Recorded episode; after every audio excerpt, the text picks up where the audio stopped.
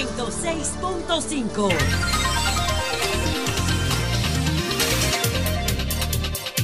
Saludos señores, son las 2.37 minutos aquí y en todo el país.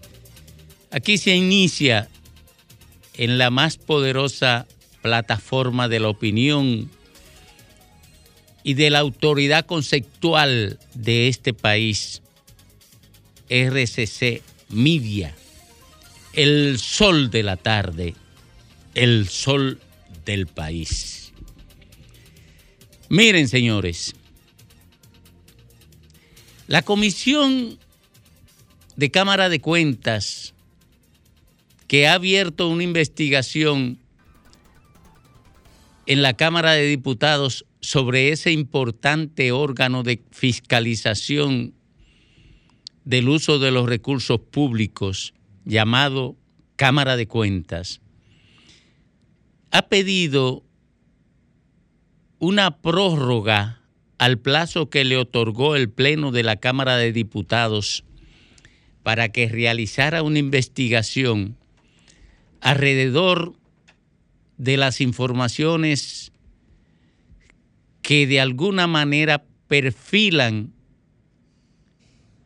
una situación escandalosa a lo interno de la Cámara de Cuentas y que ya es de dominio público. Particularmente y apoyándome en conocimientos que tengo de la vida interna de la Cámara de Cuentas y del comportamiento individual de sus integrantes, he dicho que la Cámara de Cuentas fue convertida en un escenario de confrontación entre la lucha contra la corrupción y la intención de sectores políticos de mantener incólume la impunidad. Esto, habidas cuentas de que Aquí se sentó un prejuicio jurídico de que para iniciar un, proceso de investigación de actos de corrupción se precisaba de partir de una auditoría de las cámaras de cuentas que fue desmontado por una sentencia del Tribunal Constitucional. Quienes apoyan la corrupción y defienden la impunidad concentraron todos sus esfuerzos en la Cámara de Cuentas para que ésta no pudiera parir auditorías confiables que sirvieran de soporte a un expediente judicial contra el uso inapropiado de los recursos públicos, o más bien contra la apropiación de los recursos públicos por parte de particulares. Claro, esa Cámara de Cuentas fue estructurada por el Congreso Nacional con una participación de peso de la sociedad civil. Y una parte de las integrantes de la Cámara de Cuentas fueron capturadas, fueron cooptadas por sectores políticos interesados en el mantenimiento incólume de la impunidad que se había instalado en la sociedad dominicana, en el Estado dominicano, durante los últimos años. Y obviamente algunos creyeron que esa Cámara de Cuentas había sido utilizada, había sido estructurada para que realizara una fiscalización efectiva del uso de los recursos públicos y que pudiera garantizar una sana administración de los recursos públicos en República Dominicana. Y las dos corrientes se enfrentaron, convirtiendo ese órgano del Estado en una olla de grillo. En una olla de grillo que ahora no hay forma de salvarla. No hay forma de salvarla. La única opción la única opción que tiene el Congreso Nacional es realizar un juicio político que permita una sanción a sus integrantes que derive en la sustitución de todos. Fueron incapaces de utilizar el órgano para hacer acopio del cumplimiento de la ley que le da origen. Lo único que queda ahora es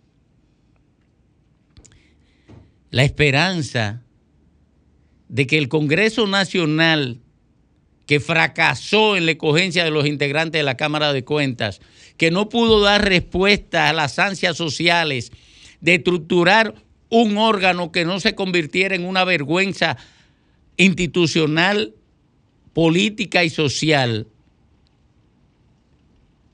que pueda venir sobre sus pasos y construir una Cámara de Cuentas que respondan a las ansias sociales de desmonte de la impunidad, de instalación de la transparencia en el manejo del recurso público y de garantizar un régimen de consecuencia para quienes se apropien de los recursos públicos de manera impúdica, que ese, es el gran problema de República Dominicana.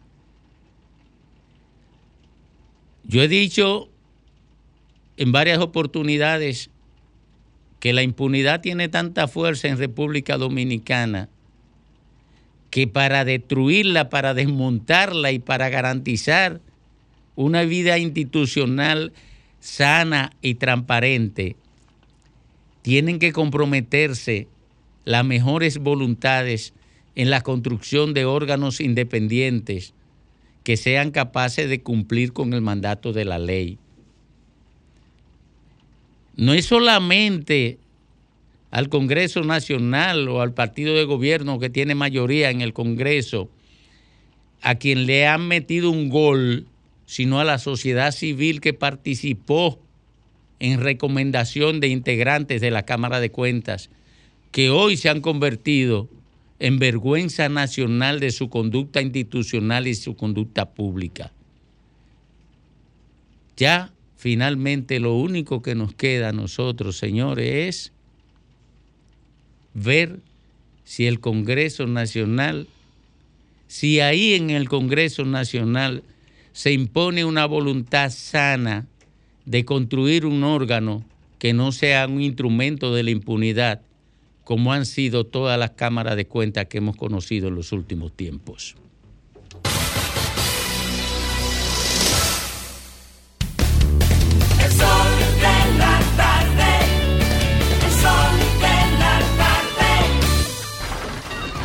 Comunícate 809-540-1065.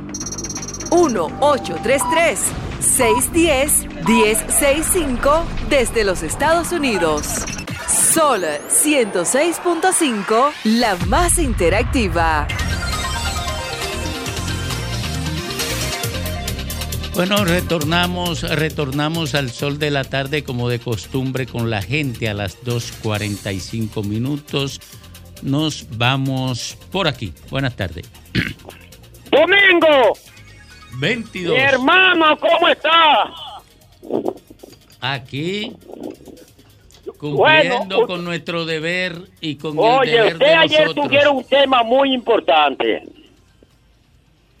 Oye, hay un refrán que dice, gobierno que trabaja, país que progresa. Yo le voy a decir la verdad, yo voy a enumerar el progreso que tuvo la provincia Independencia, principalmente en nuestro, nuestro olvidado y querido municipio de Duvergé. Hay que reconocerle el buen trabajo que hizo los ocho años de gobierno de Danilo Medina. Yo te puedo enumerar algo de las obras que están ahí. Oye, Boca de Cachón, Danilo Medina lo levantó, el autoestima de esta comunidad que fue olvidada por todo el mundo. construcción de barrios en todos los municipios y paradas de la provincia de Independencia. Oye, en Vengan a ver solamente construyó dos complejos habitacionales. ¿Quién ganó? ¿Quién? Acueducto. ¿Y quién ganó por ahí? ¿Quién ganó de por ahí? Mella. 22, ¿quién ganó por Municipio ahí? de Cristóbal. Eh, 22. Oye, 22. Eh, ¿Quién ganó por ahí? ¿Quién ganó las elecciones? Oye, aquí las elecciones las ganó aquí el Partido de la Liberación Dominicana. Ah, pues que sigan votando por Danilo. Buenas tardes. Buena, Adelante. muy bueno que fuese gobierno por ahí. Mire, Domingo. Ajá. Y es que los PLD, el verde y el morado, van a hacer de la suya, se van a salir con la suya con la de la Cámara de Cuentas. Amenazan a la procuradora y mira ahora con la Cámara de El, Cuentas. el que sabe de eso es Jovine, yo no sé de eso. ¿Qué tiene que ver ¿Quién? la amenaza, ¿Qué tiene que ver la amenaza con, con la procuradora, con el accionar de esos Bueno, dos partidos porque ella es la que está combatiendo la corrupción. Pero la amenaza no vino de esos dos partidos políticos y ella lo dijo claramente. No, no, no, yo estoy diciendo todo lo del Ah, ambiente, sí, yo como también está el le estoy diciendo. ambiente. tener tanto odio, doña, tanto Como está el veneno. ambiente, los PLDS, el verde y el Pero morado este se van país no es salir con la odio y con veneno que se va a la mejorar. Un cucharaza en la. Cámara de. Cuentas y mira el desorden. Usted pregúntele también a los que lo nombraron, la mayoría del PRM. Buenas tardes. Domingo. Buenas tardes. Merán te saluda. Relación, con relación a lo que tú dices, Domingo, entonces la sociedad civil lo que debe eh, dar explicaciones, eh, o sea, dar una razón, que, eh, que si quedaron mal, que si no quedaron mal, una opinión de ellos necesitamos, Domingo, entonces. Buenas tardes. Adelante usted. Es que esa so- buenas tardes Domingo y al equipo. Es que esa sociedad civil lo que son es un grupo de asaltantes del, de, de los puestos públicos. Eso es lo único que son. Y Eh, buenas tardes. Oh, buenas tardes, Domingo, ¿cómo estás? Bien, todo bien. Yo lo que creo, Domingo, que ese lío de la Cámara de Cuentas viene desde el gobierno de Leonel Fernández. Ese lío ahí no lo arregla nadie. Porque es que yo te voy a decir a ti una cosa, Domingo. Aquí cuando tú pones un fiscal en un cargo, el fiscal no va a trabajar por el pueblo, el fiscal va a trabajar por su bolsillo. Pero esta Cámara la eligió el Senado del PRM. No, No es el gobierno Es que un, no, hecho, no, perdón, es, un- es un hecho inequívoco. Pero el no Senado, que- controlado en toda su extensión y mayoría Pero por el PRM, eligió es esa igual- Cámara de Cuentas. Pero es igual cuando tú me pones un jefe de la policía, que lo eligió en el gobierno de Hipólito Me- Mejía. Es que usted tiene una confusión de lo que son las Martínez, funciones de Estado. eh, Pero está tuvimos a Jaime. Marte Martínez, aquí hubo un, un alboroto con jipeta que la tenían funcionarios Oye, sí. y militares, ¿no? Entonces aquí Bueno, esa corrupción no se va a felicidades. acabar Marte nunca. Miantini fue en el gobierno de Hipólito, recuérdate. Mm, Buenas, Buenas tardes. Adelante. Domingo, Sí. donde mete la cuchara el PLD y el FUFU es un desastre. Bueno, yo te voy a dejar solo porque le pusieron tarjetica a todo el mundo. Defiende tú tu vaina.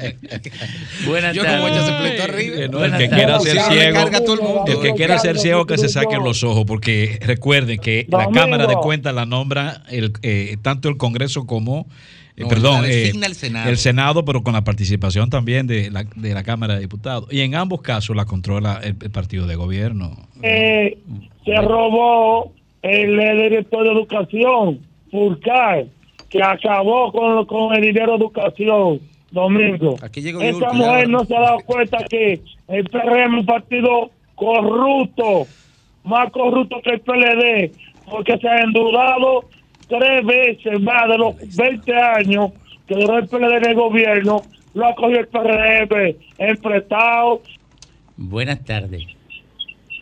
Adelante. Buenas. Adelante. Sí, salud y larga vida para usted, Domingo. Gracias. El pueblo dominicano eh, no le critica al PLD con sus diferentes presidentes que ha tenido eh, lo- la forma de gobernar. Ellos hicieron muchas cosas a favor del país, eso es cierto.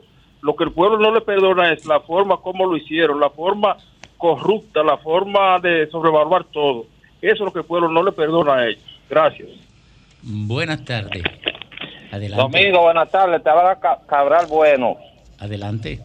Mire, señor, yo no sé, yo soy una persona que apenas me hice eh, un octavo grado.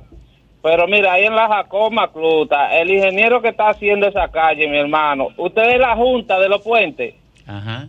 él ha dejado un badén. Cuando los carros cruzan por ahí, brincan. Y entonces los bordes para usted subir de una calle secundaria a la principal, es como un policía acostado que él deja en todo. Eh, Usted, usted anda por esa calle, por esa avenida, y se dará cuenta el mal trabajo que ha hecho ese ingeniero. Buenas tardes. Adelante. Buenas. Sí, adelante. Domingo. Sí. ¿Y qué pasó con los cuartos de la Zulán, aquello, aquello, aquella vez? Eh, un grupo empresarial se lo pagó a la Sunlan. Para que le pasaran No, no, no. a Sanssouci Eh, el- por 49 millones de dólares. No, pero usted me, preguntó, usted me preguntó a mí. Sí, está bien, siga. Entonces, en la en la, la Suprema Corte de Justicia, que era la que conocía la violación a la Constitución, fue explotada como se explotó la Cámara de Cuentas ahora. Tienes razón. La explotaron. Reventar. Por ahí anda el que era presidente diciendo que eso eh, ese es un crespón. Buenas tardes. Buena. Adelante. El padre de la corrupción, Leonel Fernández, el padre de la delincuencia, que cuando comenzó a desbaratar la zona franca y acabó con los ingenios, ahí mismo explotó la delincuencia en este país. Buenas tardes. Buenas tardes. ¿Qué pasó? ¿Qué, eh, boicoteando. Ah, ya llegó, ya llegó Lea. Ya llegó Lea, ya no entra ninguna llamada. Yo no sé. Bueno, no. na- de- yo no, no. Eh, yo sé, tú llegaste con refuerzo, pero no es refuerzo que está boicoteando la llamada, eres tú. Buenas tardes.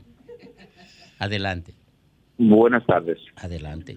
Con relación a lo de la Cámara de Cuentas, aquí parece que tenemos que estudiar psicología, sociología y todo eso, porque el que vio las declaraciones del presidente de la Cámara de Cuentas, un hombre tenso, nervioso, que insulta, que descalifica a todo el mundo, entonces también hay que cuestionarlo. Y por otro, en otro orden, con relación a la panacea, porque este gobierno llegó como la panacea a curar todos los males que existen en la República Dominicana. ¿Dónde están todas esas soluciones que planteaban en la oposición, incluyendo desde la Marcha Verde, que fueron partícipes activos de, de, de este movimiento? ¿Y ahora qué? ¿Dónde están los resultados de tantas movilizaciones, de tanta conciencia? La famosa senadora con sus proyectos de disminución de instituciones que hasta ahora le taparon la boca. Buenas tardes. Buenas tardes. Buenas tardes, ¿cómo están? ¿Todo bien? Me alegro, qué bueno que tú estás bien. Porque te sigo toda la vida en el 9, en el programa que tú tienes. Lo Tenía hace el muy bien. doctor y Nieve. Lo hace muy bien. El error es seguir al doctor y al nieve. No, yo lo sigo a los tres. Ah, Pero bueno. hay un dolor conmigo contigo. Ajá, ¿cuál es? Tú le cogiste odio al PLD. Mucho Oh, odio. No, no le tengo odio al PLD. Sí, cuando tú no ganaste como senador, eh, como no, yo no le tengo odio. Mira, ahí está mi familia. Yo no Sí, le tengo pero odio le al a PLD. Domingo. Un buen síndico era síndico, le hiciste daño con que se No, va. no, mira, mira, yo no le tengo odio al PLD. Yo lo que digo es que robaron demasiado. Está bien que robaron, está bien, pero Ah, bueno, tú comenzaste entonces, haciéndole eso no es daño. odio. Sí, Eso ¿sabes no es odio. tú- ¿Sabes por qué? Como hizo Leonel, que no ganó, se va. Como tú, como no ganaste como síndico, se Bueno, va. bueno, pero eso no es odio. Yo lo único Sí, le problema es que robaron daño. mucho. Tú le hiciste daño al PLD. ¿Eh? Te sigo. Tú le hiciste daño. Ah, qué bueno que le hice daño para que no roben tanto. Está bien que... Buenas tardes. Adelante. Domingo, Ey. Lenchi teoriza demasiado, teoriza mucho. ¿Cómo ¿Por qué no es? teorizaba con Leonel Fernández? ¿Cómo es? Que el Lenchi teoriza mucho. Pero ese es su derecho. Pero como está, sí, no, yo sé que está su derecho, pero él no, teori- no teorizaba cuando, cuando Leonel Fernández. Yo tengo toda mi vida hablando y analizando y discursiando. Yo tengo más de no ha 40 teori- años en eso. cuando, cuando Leonel Fernández Búscalo y verás que Leonel sí. Fernández fue, Leonel Fernández fue el profesor de los PLDistas, porque fue el primer gobierno y duró 12 años. Y lo que saben los PLDistas, se lo enseñó Leonel Fernández, que es el maladrón de todo. Buenas tardes. La gente comió limón hoy. Eh, Saludos. avispa comió. Lo mandaron. Adelante. Bueno, al oyente anterior que cuestionó el asunto de las marchas y la participación de Marcha Verde tan activa, los resultados están en los nombramientos que tienen los que están ahora, tantas botellas que tienen y, y- y marcharon muchísimo. Buenas tardes. Adelante usted. Sí, buenas tardes, Domingo, ¿cómo estás? Bien. Domingo, ¿tú sabes quién fue el primero que salió a aplaudir esta Cámara de Cuentas? Sí. El, presi- el presidente de la República. ¿Tú sabes de quién es hijo el presidente de la Cámara de Cuentas? De un dirigente del PRM. Yo no sé por qué estos, estos PRMistas, cuando se ven acorralados con la corrupción y los robos que tienen ahí en ese, en ese gobierno, quieren indicarle la cosa al otro. Porque yo te digo una cosa, han limpiado lo que, lo que han hecho en su cárcel. Han limpiado lo que hizo Fulcar ahí en, la- en, la- en- en educación. Han limpiado los malditos narcotraficantes que tenían todo financiándole la campaña a esos, esos pendejos. No lo han limpiado, no lo han limpiado nada. Buenas tardes. Buenas tardes. Adelante. ¿Quién duró 20 años gobernando y están reclamando que no han resolvido nada? Partía ladrones, PLDistas. Buenas tardes. bueno, Domingo, tú vas a tener que echar el agua a tu teléfono. Adelante, comandante. Óyeme, una, una pregunta. Pusieron una pregunta que te quiero hacer. Mucho. En la Cámara de Cuentas, lo, lo que los miembros son representantes de los de los partidos. Ellos se lo repartieron, eso sí. ¿La de ahora? Sí, hombre, sí, por lo bajo. Se la repartieron y ahí está el resultado. Buenas tardes. Buenas tardes, Brito. de la Recuerda el cuento de la partera mala. Adelante. Varias cosas observo en el, en el director de, de, de- de la Cámara de Cuentas. Puede ser lo mejor como técnico, pero con muy, muy poca capacidad gerencial. Y segundo, está atrapado en las redes del partidarismo político. Con relación al PLD y usted, Domingo, yo pienso que usted, de haber agotado tanto una vida política en ese partido, no tengo nada que ver con ese partido, porque yo me salí de ahí también, pero no creo que se debe ser tan cruel. No entendí. Buenas tardes, pero él tiene razón, yo, no entendí. Buenas tardes. Sí, buenas tardes. Yo, escu- yo escucho toda esta gente defendiendo los partidos, de que uno roba, que el otro no. Y sin embargo, a ellos no lo conoce nadie en los partidos. A mí me da pena y vergüenza ver a los pobres defendiendo a los ricos, Dios mío. Buenas tardes. Sí, buenas tardes. Domingo, dos cosas. Dos cosas. ¿No será que al gobierno le interesa mantener el problema de la Cámara de Cuentas así, porque no tiene quien lo fiscalice? Es una. Ese, La ese otra buen es- punto, buen punto. La otra es que los dos domingos, usted y el domingo del PLD, eh, como no pudieron pasar, le hicieron mucho daño al mismo PLD. Yo no soy PLDista, les quiero yo le mando mi cédula. para No, que me pero usted no tiene, usted no tiene que O sea, mandarle esa es mi nada. opinión. Usted puede decir todo lo que usted quiera. Porque en una reunión, Domingo, Domingo Contreras, en una reunión ahí en la San Nicolás Penson, donde yo estaba, cuando a él no lo eligieron como síndico, que mandaron a Roberto, él mandó a votar en contra de Roberto delante de mí, que yo estaba ahí. Bueno. Yo quien le habla. Pues, mire, yo no solamente como mando, santo. oye, yo no solamente mando a votar, sino yo mando a votar en contra del PLD. Ahora mismo estoy mandando a votar en contra del PLD y mando a votar mil veces en contra del PLD. ¿Quiere otra cosa que le diga? Pero Domingo no va a ser alcalde del PLD. Bu- buenas tardes.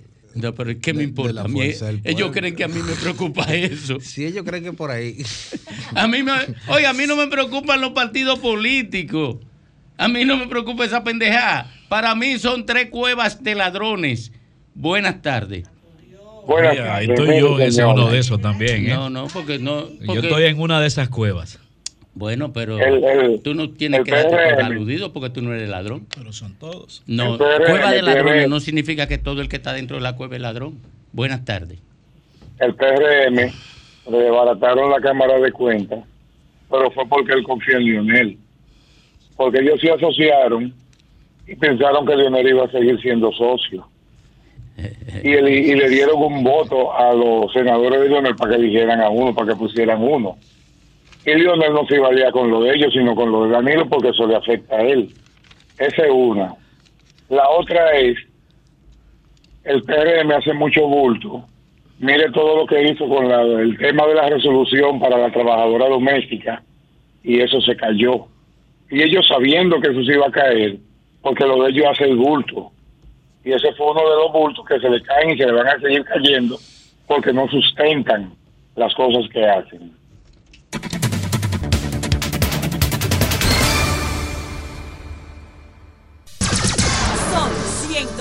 106.5.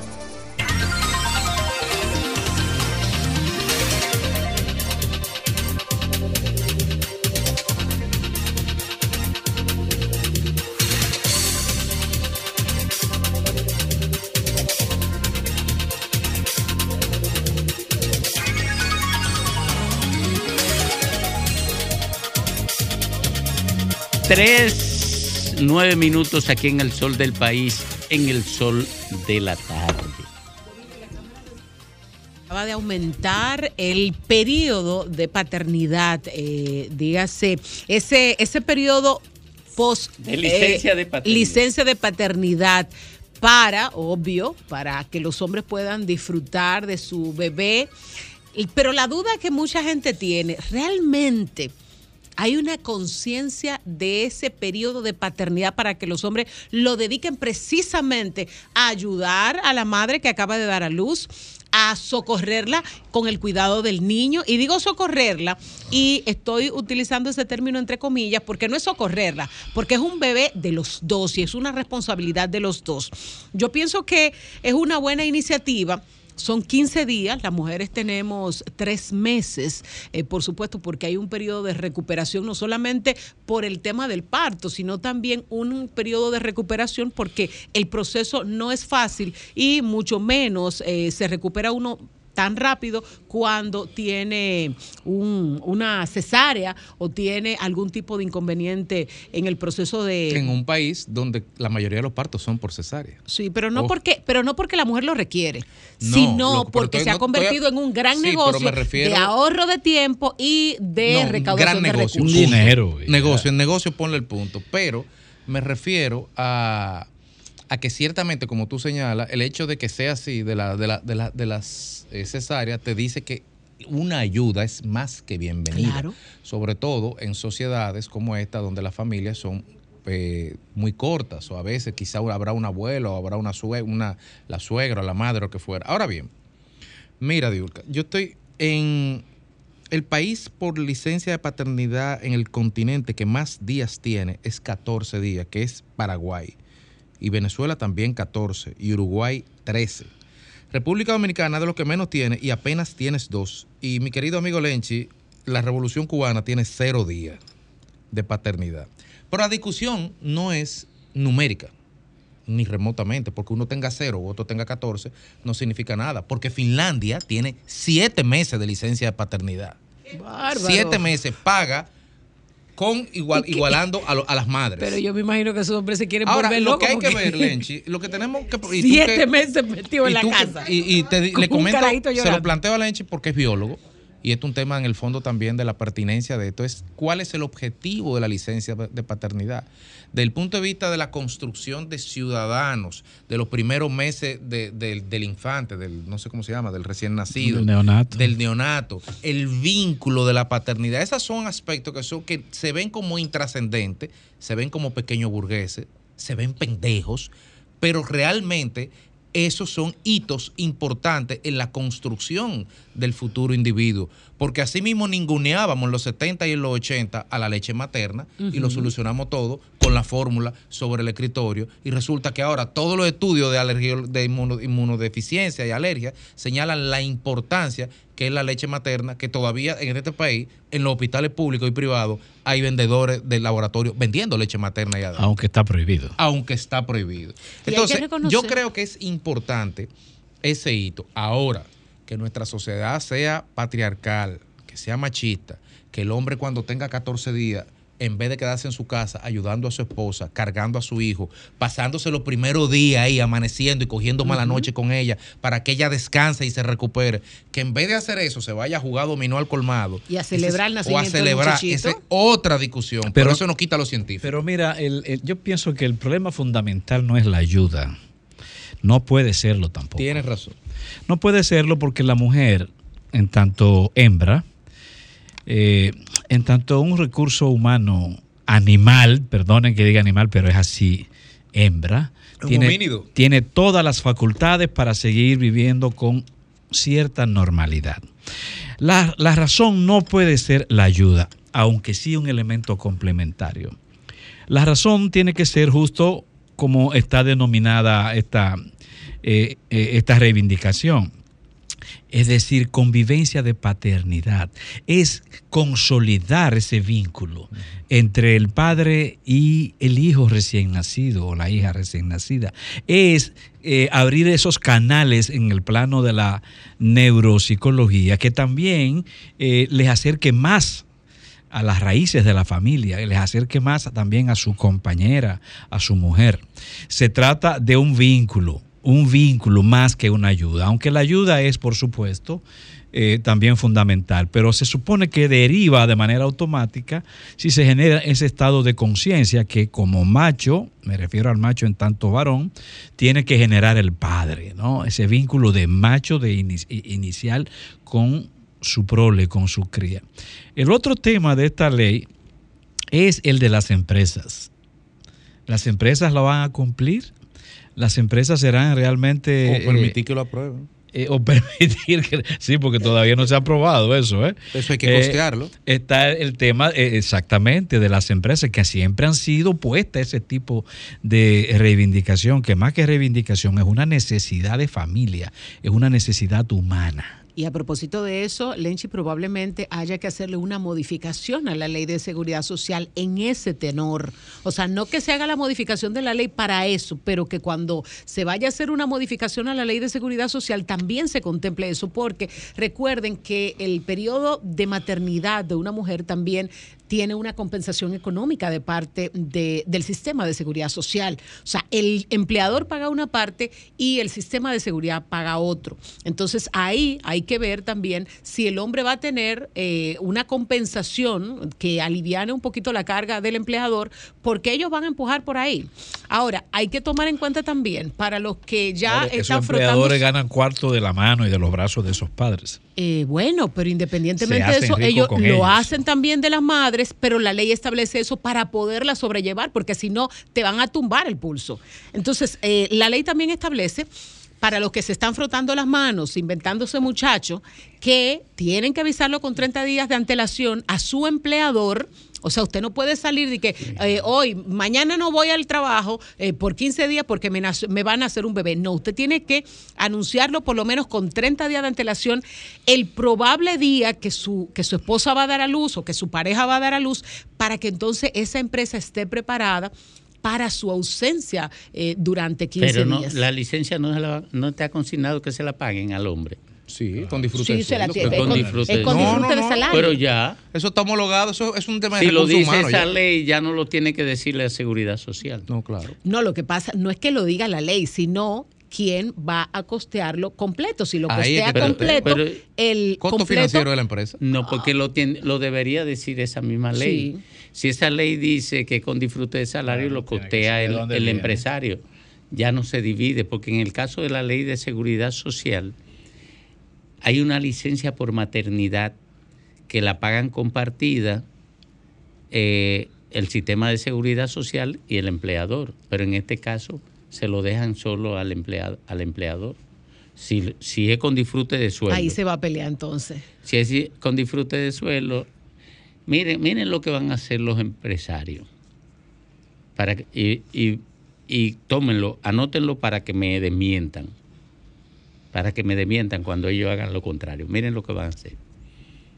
Van a plantear en el Senado de la República que eso debe volver a comisión Para estudiarlo. eh, devolverse a la Cámara de Diputados modificado porque eso tiene que referirse al sistema de seguridad social. Por eso yo tan tranquilito ahora. Me sos- sospechoso. Oye, para que se muera. Eso, eh, eh, ustedes no vieron que estaban tranquilitos con el tema de la, de la doméstica. Ya lo mataron. No, nació muerto. Oiga, eh, mire, el tema de República Dominicana es el siguiente. Yo procuro no quedármelo muy específico para poder entender para dónde van las corrientes. Es que el empresariado y el político no saben qué tipo de nación quieren. Yo lo repito y la gente lo ve como una frase cohete. Aquí, por ejemplo, se destruye la eh, eh, se vota el 16% del presupuesto cada año en educación. El 16, porque el 4% del PIB es el 16% del presupuesto, o el 14, entre el 14 y el 16, porque la presión tributaria aquí supera el 14%. Más o menos 4 mil millones de dólares. Exacto. El 14 o el 16% del presupuesto se vota todos los años en educación y todos los años estamos peor en educación. Ahora, ¿por qué ocurre eso? Porque no hay un acuerdo entre los políticos y los empresarios para decidir qué sistema de educación quieren en el país. ¿Por qué no lo deciden? Bueno, porque lo importante es tener eh, ese dinero ahí para ver cómo se lo reparten entre la corrupción y el oportunismo empresarial. Es el tipo de nación que quieren. Entonces, si supieran cuál es el tipo de nación que quieren, estuvieran todo eso ordenado. Cómo vamos a tratar al ser humano, cómo vamos a darle felicidad cuando nace el niño, qué es lo que hay que hacer con la familia, qué hay que hacer con la educación, qué hay que hacer con el ordenamiento. Tú no ves que aquí se están matando de que por una cámara de cuentas. oye, oye, eh, aquí no, aquí, aquí la clase política y la élite empresarial no saben qué nación quieren. En todos esos países donde hay ordenamiento, hay una clase política y una clase empresarial que construyó una nación. Por ejemplo, en, en- en Uruguay, donde la mayoría de la gente de clase media y un país chiquitito, pequeñito, la mayoría de la gente que, pero ahí hubo, hubo una élite empresarial y política que no estaban en lo que están las de aquí, están en otra cosa. Ese es el tema. Y lo que es jugando a la trampa. Eso lo aprobaron y ahí están de tonto como foca aplaudiendo eso en, en- en la Cámara de Diputados quienes lo hicieron para lograr quizá alguna, algunos votos. Pero saben que se lo van a boicotear en el Senado y se va a morir.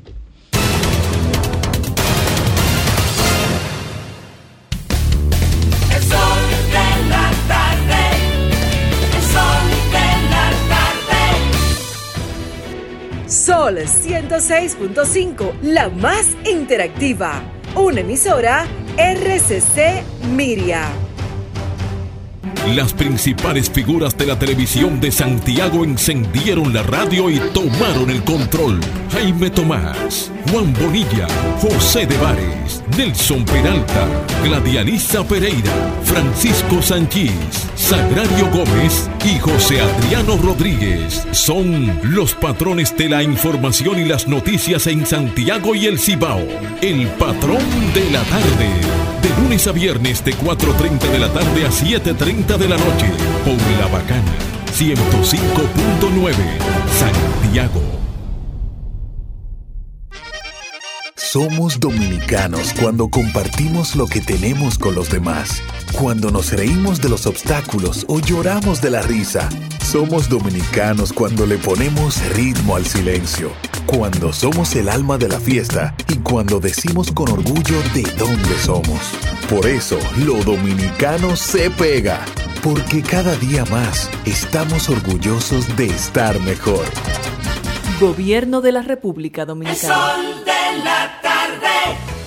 Todos tenemos ese ingrediente secreto en nuestros platos. El nuestro es Quesos Michel, tu aliado en la cocina.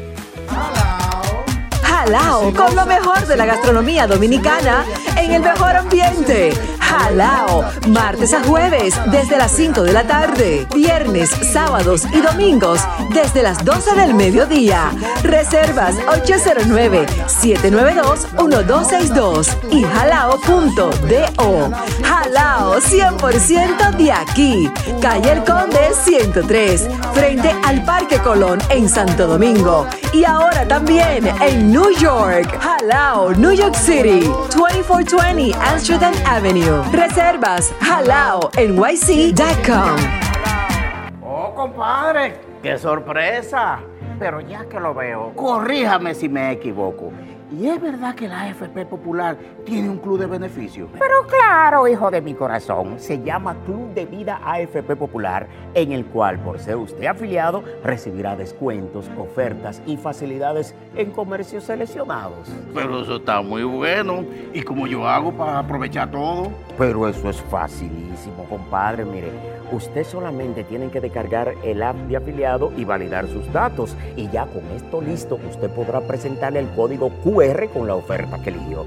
Y así podrá disfrutar de los beneficios exclusivos que tiene el Club de Vida AFP Popular para sus afiliados. Ahora mismito lo voy a descargar. Y ya que estoy aquí, a seguir disfrutando de todos los beneficios. ¡Ey, ey! ¡Lléveme! ¡Espéreme! AFP Popular, confianza absoluta. El sol de la tarde. En Jarabacoa florece la vida. Festival de las Flores 2023. Del 8 al 11 de junio. Disfruta de una amplia variedad de flores en exhibición, artesanías, presentaciones artísticas, juegos infantiles y experiencias gastronómicas. Además de mucha diversión para toda la familia. Ven y descubre cómo en Jarabacoa florece la vida a todo color. Te esperamos en el Festival de las Flores del 8 al 11 de junio en el Parque Ecológico La Confluencia.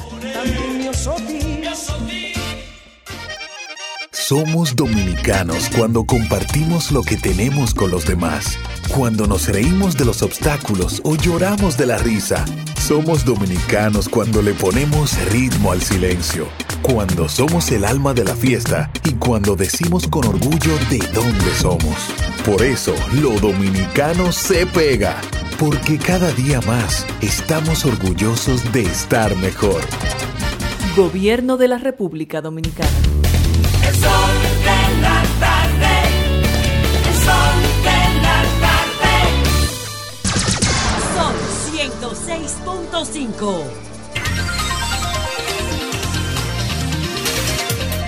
Miércoles 7 de junio, 3.25 minutos. Este es el sol de la tarde, el sol del país. Bueno, Domingo, en el día de ayer, en horas del, de cierre del programa, estuvimos comentando sobre una información que estaba circulando en los medios en ese preciso momento, más que en los medios, en los grupos de WhatsApp de abogados, fue que lo vi, sobre la, la parte dispositiva que había comunicado el Tribunal Constitucional a través de la parte dispositiva 35-23, un comunicado, donde es básicamente un boletín que resume la parte ejecutiva de, de las sentencias que se han fallado hasta ese momento, ese mes, y donde se declaraba la inconstitucionalidad de la resolución 14-2022 que había dictado el Ministerio de Trabajo de fecha de agosto del año pasado, en ocasión de la interpretación del convenio 189 de la OIT. Recordemos que en ese momento el Ministerio de Trabajo planteó como una necesidad poder traspasar al ordenamiento nacional unas obligaciones que tenían muchos años de asumida a través del convenio 189 para regular el trabajo doméstico, el trabajo que las trabajadoras hacen a lo interno de los hogares. En ese momento se puso el instrumento en consulta. De hecho, el ministro de Trabajo, Luis Miguel de Camps, estuvo aquí y explicó grosso modo el instrumento, porque hubo una, una labor de difusión muy fuerte.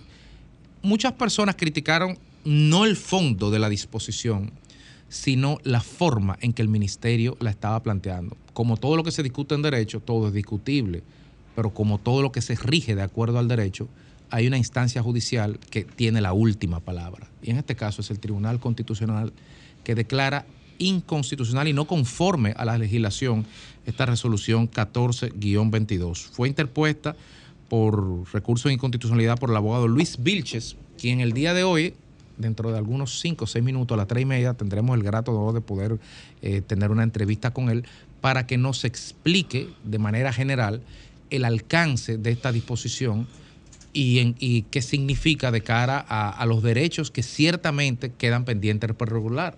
En el día de ayer muchas personas decían que entonces eh, hubo un retroceso en materia de derechos porque las domésticas están desamparadas. Ni hablar que el presidente de la República hizo, usó esto como una bandera de su gestión.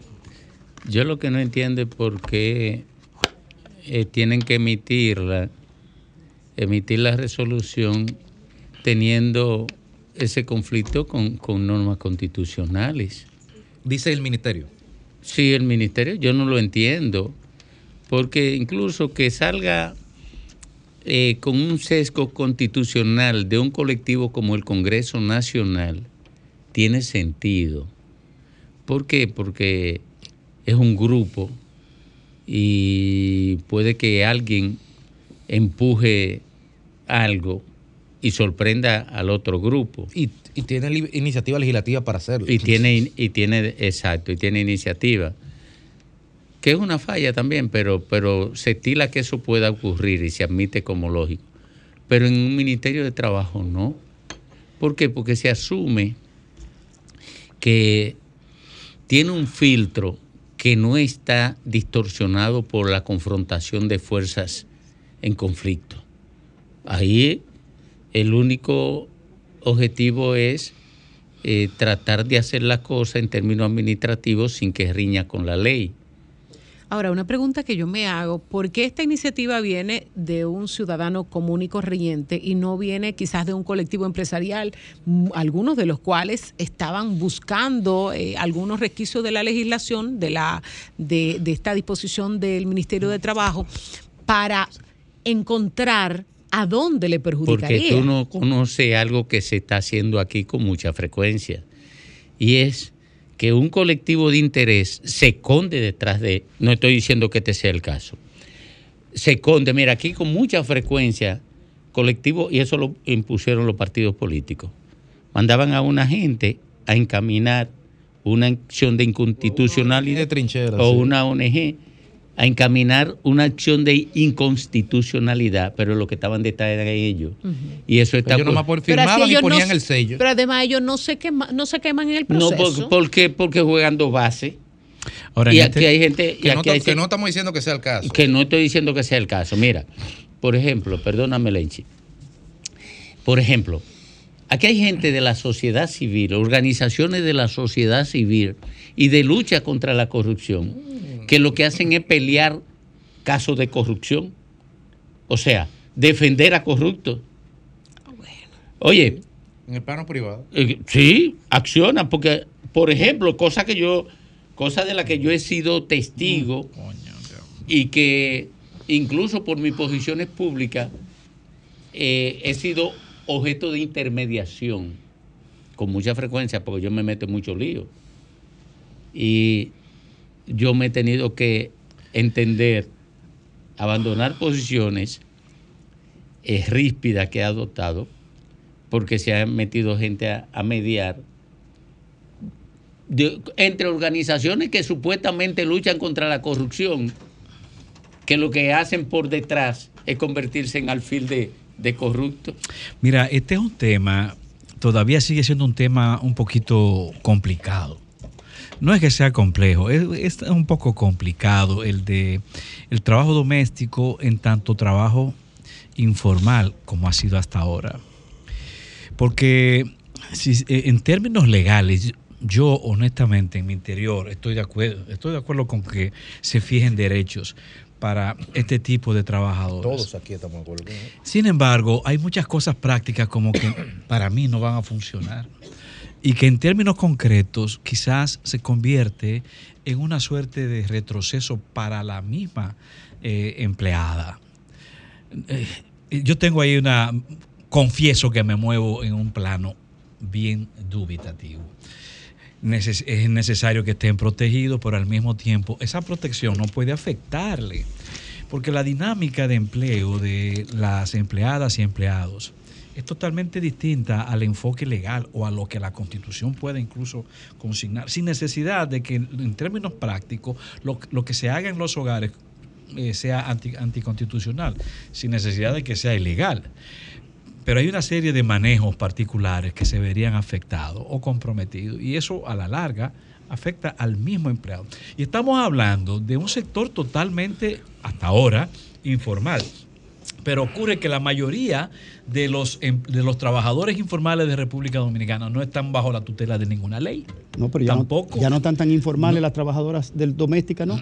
Se han instalado de manera acelerada una serie de oficinas para la subcontratación, que son los que te, luego te ofrecen el servicio. Sí, pero mira, en 26 días estuve leyendo. En 26 días solo se registraron 582 Pero- eh, de manera legal. Eso quiere decir que se registraron dos personas. Pero lo dos que te quiero empleados por decir, día. por ejemplo, Cuando hay, ¿saben cuánto tenemos nosotros ahí?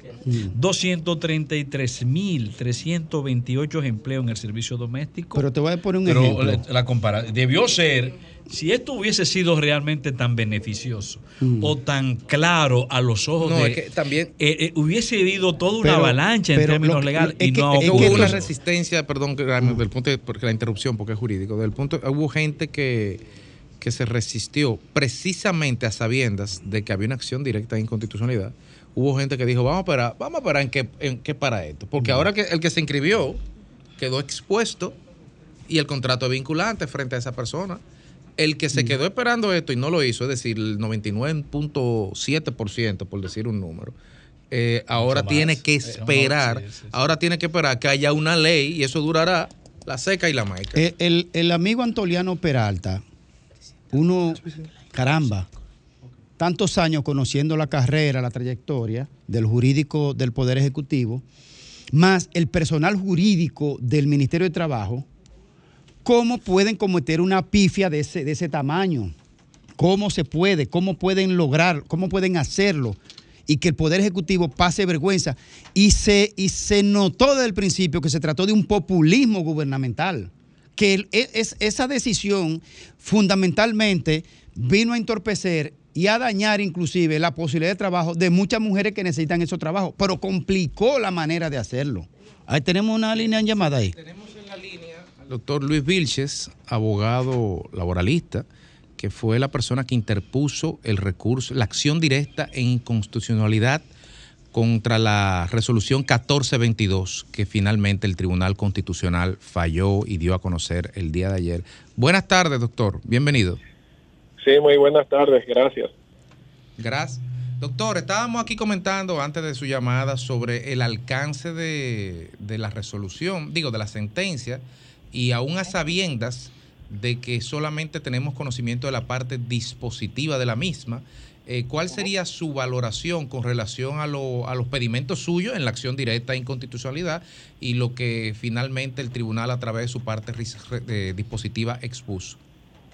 Bueno, yo entiendo de que el Tribunal Constitucional tomó en cuenta lo relativo a lo que se planteaba de que se está- con esa resolución se estaba violando, entre otras cosas, la separación de los poderes, donde el ministro del Trabajo estaba eh, tomándose para sí atribuciones que no le correspondían, como era en este caso el de legislar que pues a través de una resolución pretendía modificar disposiciones del Código de Trabajo, que es una norma superior, una norma jurídica superior, una ley especial como es el Código de Trabajo.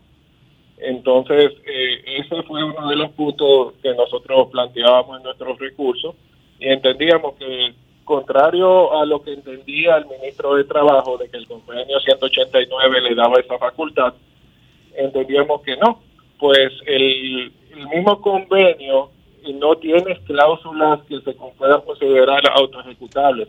Y entonces, para colmo, eh, eh, entre las disposiciones del mismo convenio, le señalaba de que cada país que firmaba tenía que ajustar ese convenio a la legislación de cada país. Entonces, ¿cómo se hace eso en República Dominicana? Bueno, para eso tú tienes obligatoriamente que presentar tu propuesta, eh, tu, tu propuesta de ley ante el Congreso. Entonces, no es a través de una resolución. Y eso es un precedente peligrosísimo que estaba haciendo ese, ese ministro, el ministro de Trabajo de esa manera, porque ese era un ejemplo que otros ministros podrían hacer o utilizar a fin de aprobar sus disposiciones por arriba de la ley que, que esté vigente, que ellos encuentran que le está entorpeciendo. Doctor Vilches, Graimer Méndez de este lado, gracias por atender la llamada. En lenguaje simple y llano, ah, eh, le voy a preguntar algo para que lo, lo aterrice para el público que nos escucha. Pero en el imaginario colectivo, por un tema de empatía y de observación de mejoría social para un sector eh, altamente importante en el desempeño de los hogares. Pero ¿qué es, dónde es que colude, colide, dónde es que colide el derecho de esas personas y la legislación dominicana? Bueno, eh, no el derecho de esas personas, sino más bien la resolución, porque no podía estar modificando, por ejemplo, la jornada que establece el Código de Trabajo, no podía tampoco modificar lo relativo a lo que tiene que ver, por ejemplo, con la- las horas que puede trabajar, no podía, por ejemplo, declarar el porque entonces para colmo comete errores en la misma resolución. Uno de ellos fue que declaró el trabajo doméstico como un trabajo peligroso. ¿Qué pasa con eso? Que eso pocas personas lo entienden y, y se le entiende la buena fe, porque con eso lo que estaba tratando de realizar era de que eh, personas menores de edad eh, trabajaran como trabajadores domésticos. Pero ¿qué ocurre? El Código de Trabajo establece que todos los trabajos eh, considerados peligrosos, que sí el ministro de Trabajo puede declarar el tra- eh, trabajo como tal, o sea, darle esa categoría, no pueden trabajar más de seis horas. Lo tiene prohibido porque obviamente si es peligroso es por una razón, no es para que trabajen más horas de las cuentas. Entonces, por un lado, tú tienes que te dice que el trabajo doméstico son ocho horas, pero el trabajo peligroso, incluso en convenios que se han firmado en relación a trabajo peligroso, no permiten que trabajen más de seis horas. Entonces, esa era una situación que legalmente iba a traer problemas tarde o temprano por igual. Eh, doctor, eh, me voy por otro plano, eh, agradeciendo mucho sus orientaciones que son claras. ¿A qué usted atribuye que, pese a toda la difusión que tuvo, hubo tan pocos registros hasta el día de hoy de, a nivel estatal, a nivel oficial, conforme a, a esa normativa que dispuso el Ministerio de Trabajo? Porque apenas, apenas 500 y pico se registraron. Sí, y, y en- entonces entiendo yo de que también las mismas trabajadoras domésticas no estaban muy de acuerdo con lo que ahí estaban señalando y, la forma en que esa resolución estaba estructurada. Entonces era un asunto que muchos empleadores eh, no, o sea, no terminaron de entender qué era lo que querían hacer ahí o o se dieron cuenta de que había una serie de puntos de que definitivamente no era no había forma de aplicarse. Así que esa conversación que tu- eh, debió haber tenido la doméstica con sus empleadores entiendo que no se dio. Por igual de que había un miedo de que al inscribirse podían perder ciertos derechos que tenían a través de Senasa que realmente no lo perdían. Pero es un asunto de que de que a pesar de que hubo mucha publicidad entiendo que hubo muy poca explicación sobre lo que conllevaba. Doctor Luis Vilches, ¿usted se representa a sí mismo o usted representa algún conglomerado empresarial, laboral o alguna institución, sea privada, pública, ONG? Y otra pregunta que quiero que me responda es, en caso de usted no haber introducido ese recurso ante el Tribunal Constitucional, ¿Qué pudo haber pasado? Porque el pasado 2 de mayo se suponía que entraba en vigencia la resolución del Ministerio de Trabajo. Sí, sí. Eh, bueno, por un lado, yo me representaba a mí mismo. Pero en cuanto a lo que tiene que ver sobre lo relativo a que pudo haber pasado o que puede haber pasado, porque entiendo yo de que el, eh, la resolución en sí estaba en vigencia desde, desde principio de año. Lo que pasa es que había una parte que era la relativa a la seguridad social que todavía estaba apenas arrancando. Pero ¿qué pasa?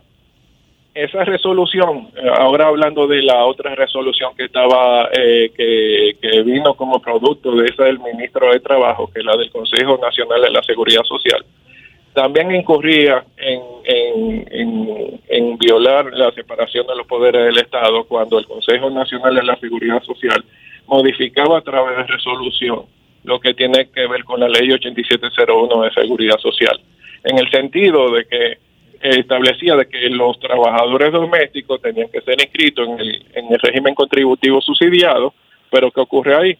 El contributivo subsidiado habla de que solamente dos personas son las que están, eh, son las que eh, se concentran ahí, que es el Estado y el trabajador. O sea, ellos son los responsables de cotizar ahí, no el empleador. Eh, ¿Por qué lo tenía así estructurado? Porque de esa manera evitaba que todas las obligaciones y penalidades que existen, eh, por ejemplo, para los tra- eh, para las empresas con relación a los trabajadores cuando no cumplen con, eh, con el pago de la seguridad social o se atrasan, también afecten a la familia. ¿Cómo qué? Bueno, hay multas, hay demandas en daños y perjuicios, eh, incluso, en, por ejemplo, en, la- en los casos de demandas penales laborales, que se puede dar el caso de que ante la incomparecencia de, de la persona que, que tiene la querella puesta, de mandarla a buscar preso. Ahí se complicado. Entonces, sí. Ujú. Sí, que entonces decía de que si, si bien usted está vendiendo o tratando de que las personas eh, sepan de qué se trata eh, estas resoluciones, usted también le tiene que estar señalando sobre cuáles son las cosas eh, malas o, o las obligaciones y penalidades que la misma conlleva. Porque entonces una persona de buena fe inscribe a su trabajadora doméstica por cosas de la vida, porque son familias, eh, se atrasan en un pago de la seguridad social y ya está incurriendo en una falta. Y en una falta que puede incluso terminar en una sentencia que, que conlleva un embargo. No, no. Y los em- entonces, imagínense. Y el tema, no, no, y este tema de la demanda ah, eh, ante cualquier situación, imagínese usted lo expuesto que estaría cualquier familia con cualquier situación que usted no está ahí porque usted le deja la casa Claro. solo. Entonces, eh, pero, pero una cosa, eh, usted dice que se representa a sí mismo, pero, pero ¿qué lo, o sea, ¿qué lo llevó a, a- a hacer esta demanda? Porque usted le acaba de hacer un gran servicio al país, pero el, interés mueve la acción, dice una expresión jurídica. Bueno, eh, en sí yo lo que, eh, o sea, para mí fue de que las cosas se dan correctamente. Porque por un lado está de que estamos, o sea, estamos eh, pasándole por arriba a lo que es el Congreso, que es donde se deben estar discutiendo las leyes y leyes que afectan a todo el mundo, como sería el, o disposiciones que afectan a todo el mundo, como sería el caso de- del trabajo doméstico. Entonces, ¿qué ocurre con eso? De que uno como abogado laboral que sabe lo que ocurre en los tribunales de trabajo, en demandas entre empleados y empresas, entiendo que eh, era eso era un mal servicio el dejar esa esa disposición vigente porque las mismas situaciones que se dan con la empresa donde le hacen embargos a las cuentas personales de la empresa de los accionistas de la empresa o embargos ejecutivos donde van a la empresa a a, a- a retirarle propiedades de ellos, se le llevan el carro, se le llevan bienes. Entiendo de que eso no se puede dar en la familia. En- eh, eso y, y, y no solo eso, sino que eso va en contra del mismo servicio doméstico, porque quién conociendo de la de las situaciones que se pueden producir va a contratar a una empleada doméstica bajo bajo ese formato. Doctor, Entonces, una pregunta. Se habla, algunos abogados laboralistas en ese momento, incluso cuando se estaba en la fase de consulta pública del instrumento, señalaban que había que, cito, aplatanar el convenio 189. Pero claro. ¿cómo podemos traducir eh, eh, en el terreno de, de lo factual, y usted que es una persona vinculada al tema laboral, cómo podemos traducir e- ese, esas disposiciones amplias y muy fundamentalistas del decreto 189 a la, a la realidad del día a día de la República Dominicana y a la doble realidad? Por un lado, a la de la clase media, clase media alta, que tiene a una persona en su casa, pero a las personas de muy bajos recursos que tienen que dejar a una persona dentro de su casa, que le cuide la casa o que le cuide el muchacho, para ellos poder salir a trabajar e intentar cuadrar el fin de mes. es que eso justamente era una situación, nu- nunca se, se adaptó a la, a la realidad dominicana, porque mucha gente, sobre todo en el, a nivel político, entienden de que el trabajo doméstico solamente de clase media alta y clase alta. Sin embargo, se olvidan de que muchas domésticas, cuando justamente lo que usted estaba explicando, cuando van a trabajar tienen que dejar a otra persona en su casa, pero adivinen que esa persona que quede en su casa también tendría, eh, si hubiera estado la resolución vigente, también tendría que estar cumpliendo con esa resolución. Entonces, ¿qué, qué mecanismo tiene una persona de escasos recursos, que tiene una persona en su casa cuidándole a los niños, de, de adaptarse a esa resolución y de cumplir y de cumplirla religiosamente? Entonces, eh, eso es algo que debieron sopesarlo eh, antes de tomar esas decisiones. Bueno, pues muchas gracias, doctor Luis Vilches, abogado y laboralista, quien estuvo hablando con nosotros en ocasión del recurso de, de acción directa e inconstitucionalidad que puso ante el Tribunal Constitucional en ocasión de la resolución 14-2022 del Ministerio de Trabajo, que finalmente fue resolutada a- según sus requerimientos. Muchísimas gracias por participar, doctor. A la orden siempre.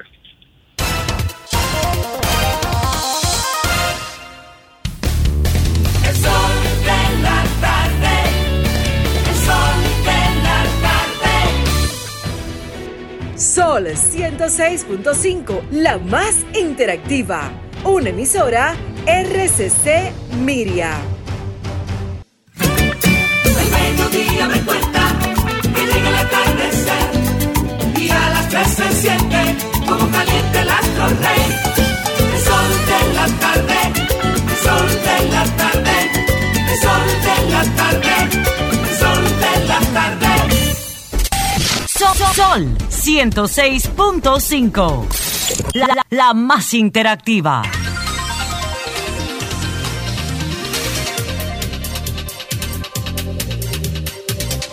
En el sol de la tarde, el sol del país, a las 3.53 minutos, la dama del sol, Diolca Pérez.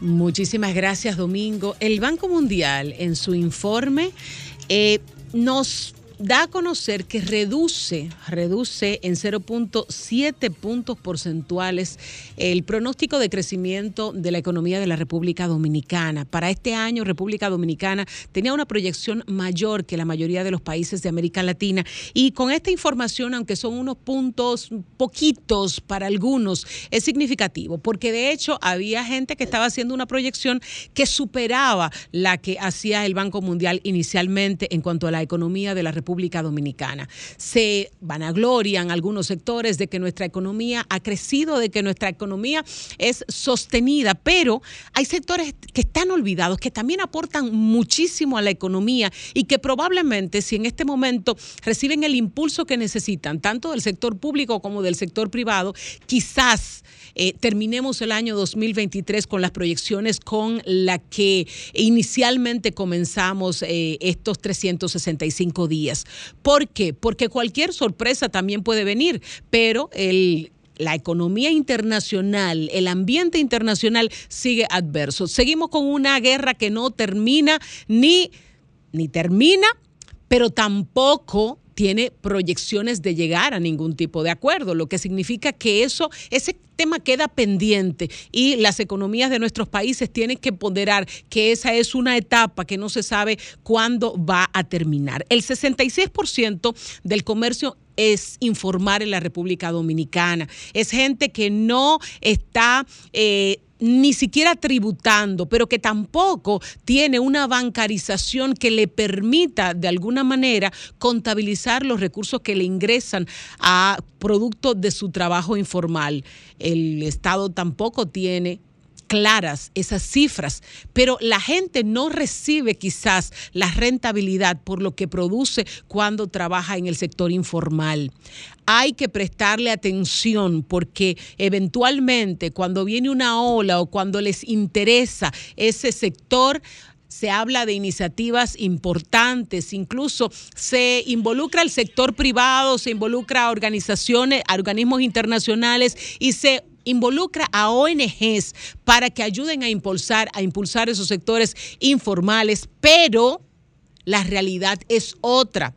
Desde que pasa la ola, se les olvida el sector informal, se les olvida que el que trabaja eh, diariamente, quizás en un triciclo, en una guaguita anunciadora o vende productos en el mercado nuevo, ese ente también es importante para el crecimiento de la economía de la República Dominicana. No importa en el quintil en que se encuentre, si usted trabaja, usted también aporta, usted también paga impuestos. Hay gente que trabaja en el sector informal que piensa que no tributa porque no tributa directamente. Y ese dinero, la DGI lo pierde. Pero ¿qué pasa? Usted es consumidor.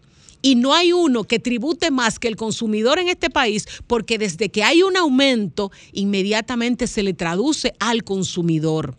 Entonces, si República Dominicana tendrá un crecimiento de 4.1%, que es más bajo que el, que el, que se había proyectado a principio para este año 2023, todavía tenemos suficiente tiempo. Estamos a mitad de año, estamos en junio.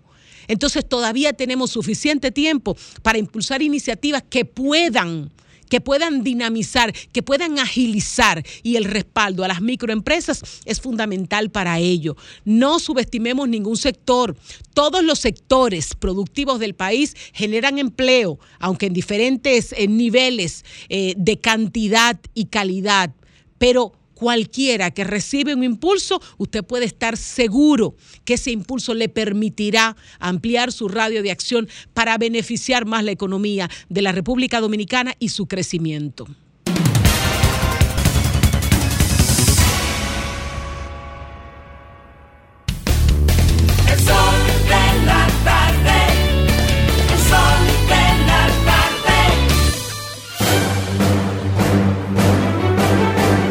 Ahora, un boletín de la gran cadena RCC Libia.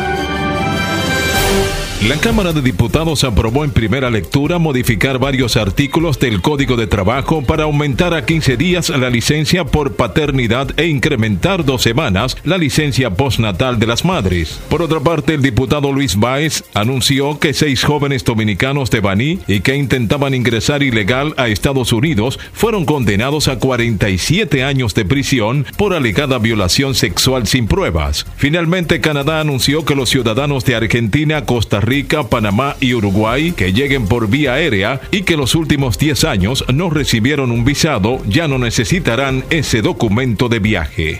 Para más noticias visite rccmedia.com.do. Escucharon un boletín de la gran cadena RCC Media. Sol 106.5, la más interactiva una emisora RCC Miria.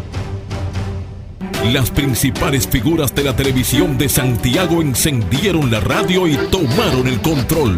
Jaime Tomás, Juan Bonilla, José de Vares, Nelson Peralta, Gladialisa Pereira, Francisco Sanchís, Sagrario Gómez y José Adriano Rodríguez son los patrones de la información y las noticias en Santiago y el Cibao. El patrón de la tarde. De lunes a viernes de 4.30 de la tarde a 7.30 de la noche. Por La Bacana 105.9 Santiago. Somos dominicanos cuando compartimos lo que tenemos con los demás. Cuando nos reímos de los obstáculos o lloramos de la risa. Somos dominicanos cuando le ponemos ritmo al silencio. Cuando somos el alma de la fiesta y cuando decimos con orgullo de dónde somos. Por eso, lo dominicano se pega. Porque cada día más estamos orgullosos de estar mejor. Gobierno de la República Dominicana. Soy Idanis Rodríguez, comisionado del Departamento de Transporte de la Ciudad de Nueva York. El alcalde Rick Adams y yo queremos recordarte que las cosas pasan rápido en la calle. Tu velocidad puede parecer lenta al conducir, pero si atropellas a alguien es espantosamente rápida. Conductores, estén atentos a los peatones y los ciclistas y reduzcan la velocidad al doblar a 5 millas por hora. Recuerda, el exceso de velocidad arruina vidas. Reduce la velocidad. En el Ministerio de la Vivienda y Edificaciones hacemos mucho más que viviendas. Construimos educación. Construimos espacios amigables y sociales. Construimos lugares necesarios para la buena convivencia. En el Ministerio de la Vivienda y Edificaciones, construimos sin descanso, porque estamos construyendo un mejor futuro. En Jarabacoa florece la vida. Festival de las Flores 2023. Del 8 al 11 de junio. Disfruta de una amplia variedad de flores en exhibición, artesanías, presentaciones artísticas, juegos infantiles y experiencias gastronómicas. Además de mucha diversión para toda la familia. Ven y descubre cómo en Jarabacoa florece la vida a todo color. Te esperamos en el Festival de las Flores del 8 al 11 de junio en el Parque Ecológico La Confluencia. El sol de la tarde. Compadre, corríjame si me equivoco. Pero es verdad que el aporte a mi fondo lo hacemos mi patrón y yo. Compadre, usted no se equivoca. Lo primero es que ese aporte para el sistema de pensiones es 9.97% del sueldo suyo y es hecho entre su patrón y usted. Ah, pero entonces yo no soy el único que aporta los chelitos para mi retiro. Eso es lo chulo del sistema. Si su salario fuera de 10 mil pesos, 287 es lo que pone usted. Y su jefe, 710. Del total, 840 pesos van directivo a su cuenta de capitalización individual. Y esta cuenta también crece con la rentabilidad de las inversiones que hace su AFP Popular. Ah, pero eso así es un palo. Hay que trabajar. AFP Popular, confianza absoluta. Somos dominicanos cuando compartimos lo que tenemos con los demás. Cuando nos reímos de los obstáculos o lloramos de la risa. Somos dominicanos cuando le ponemos ritmo al silencio. Cuando somos el alma de la fiesta y cuando decimos con orgullo de dónde somos. Por eso, lo dominicano se pega. Porque cada día más estamos orgullosos de estar mejor. Gobierno de la República Dominicana.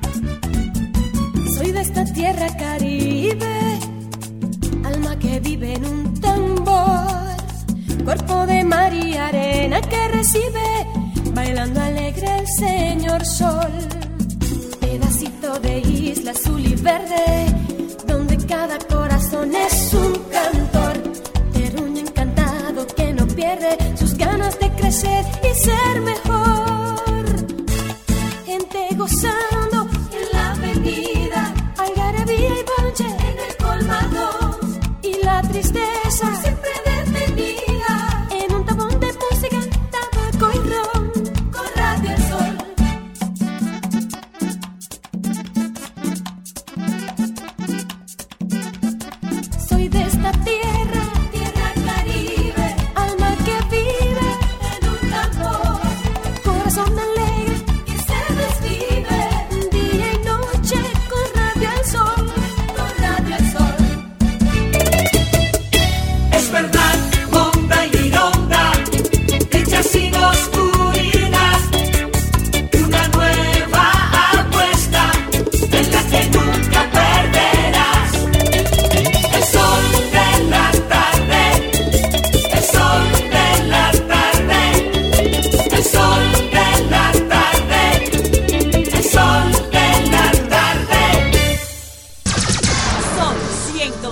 106.5.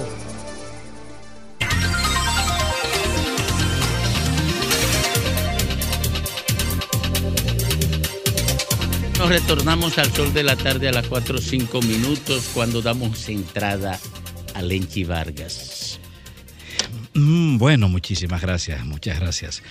Nuestro saludo, como siempre, con el corazón en las manos a ti, dominicano, donde quiera que estés. Quiero manifestar que estoy del lado de la Procuradora General de la República, de doña Miriam Germán, que la apoyaré en cualquier circunstancia y que sé que este pueblo también lo hará sea ante estas amenazas que se han denunciado o sea contra cualquier otra tentativa que se dirija a esa digna dominicana, ciudadana ejemplar. Así es que, doña Miriam, estamos con usted. ¿Cómo está el pueblo dominicano? Y estamos con usted por su trayectoria. Estamos con usted por sus dotes morales, sus dotes éticos. También estamos con usted por su profesionalidad Estamos con usted por su competencia. Y estamos con usted porque sabemos que es una ciudadana consciente, que quiere lo mejor para este país. Así ha sido su tradición, no ahora, toda su vida. Estamos con usted y el pueblo dominicano también. Bueno, de nuevo el tema este de, de pasaporte.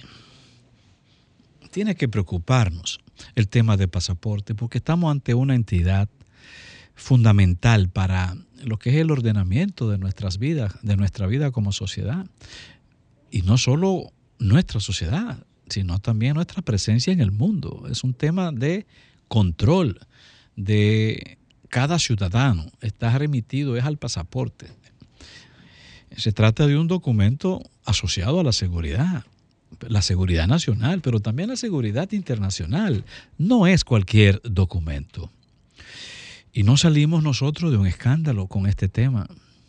No salimos de un ruido. No salimos de denuncias acerca de manejos incorrectos asociados a la, a la impresión o emisión de las libretas de pasaporte. Hace más de un año que tenemos problemas con este asunto. El dominicano ha pasado vergüenza. El dominicano ha sido objeto de, de, mal, de maltrato, de mal manejo ante autoridades de migración de otros países. El dominicano se ha visto en la obligación de tener que dejar de satisfacer responsabilidades ante la, eh, asumida con anterioridad debido a que por causa de un pasaporte no renovado o de no tener una libreta oficial legalizada, pues eh, ha tenido que renunciar a esos compromisos. Sabemos el impacto que esto ha generado en el dominicano, tanto nacional como de fuera. No, no lo sabemos, pero sí entendemos que el impacto ha sido negativo. Pero también es negativa la imagen del país.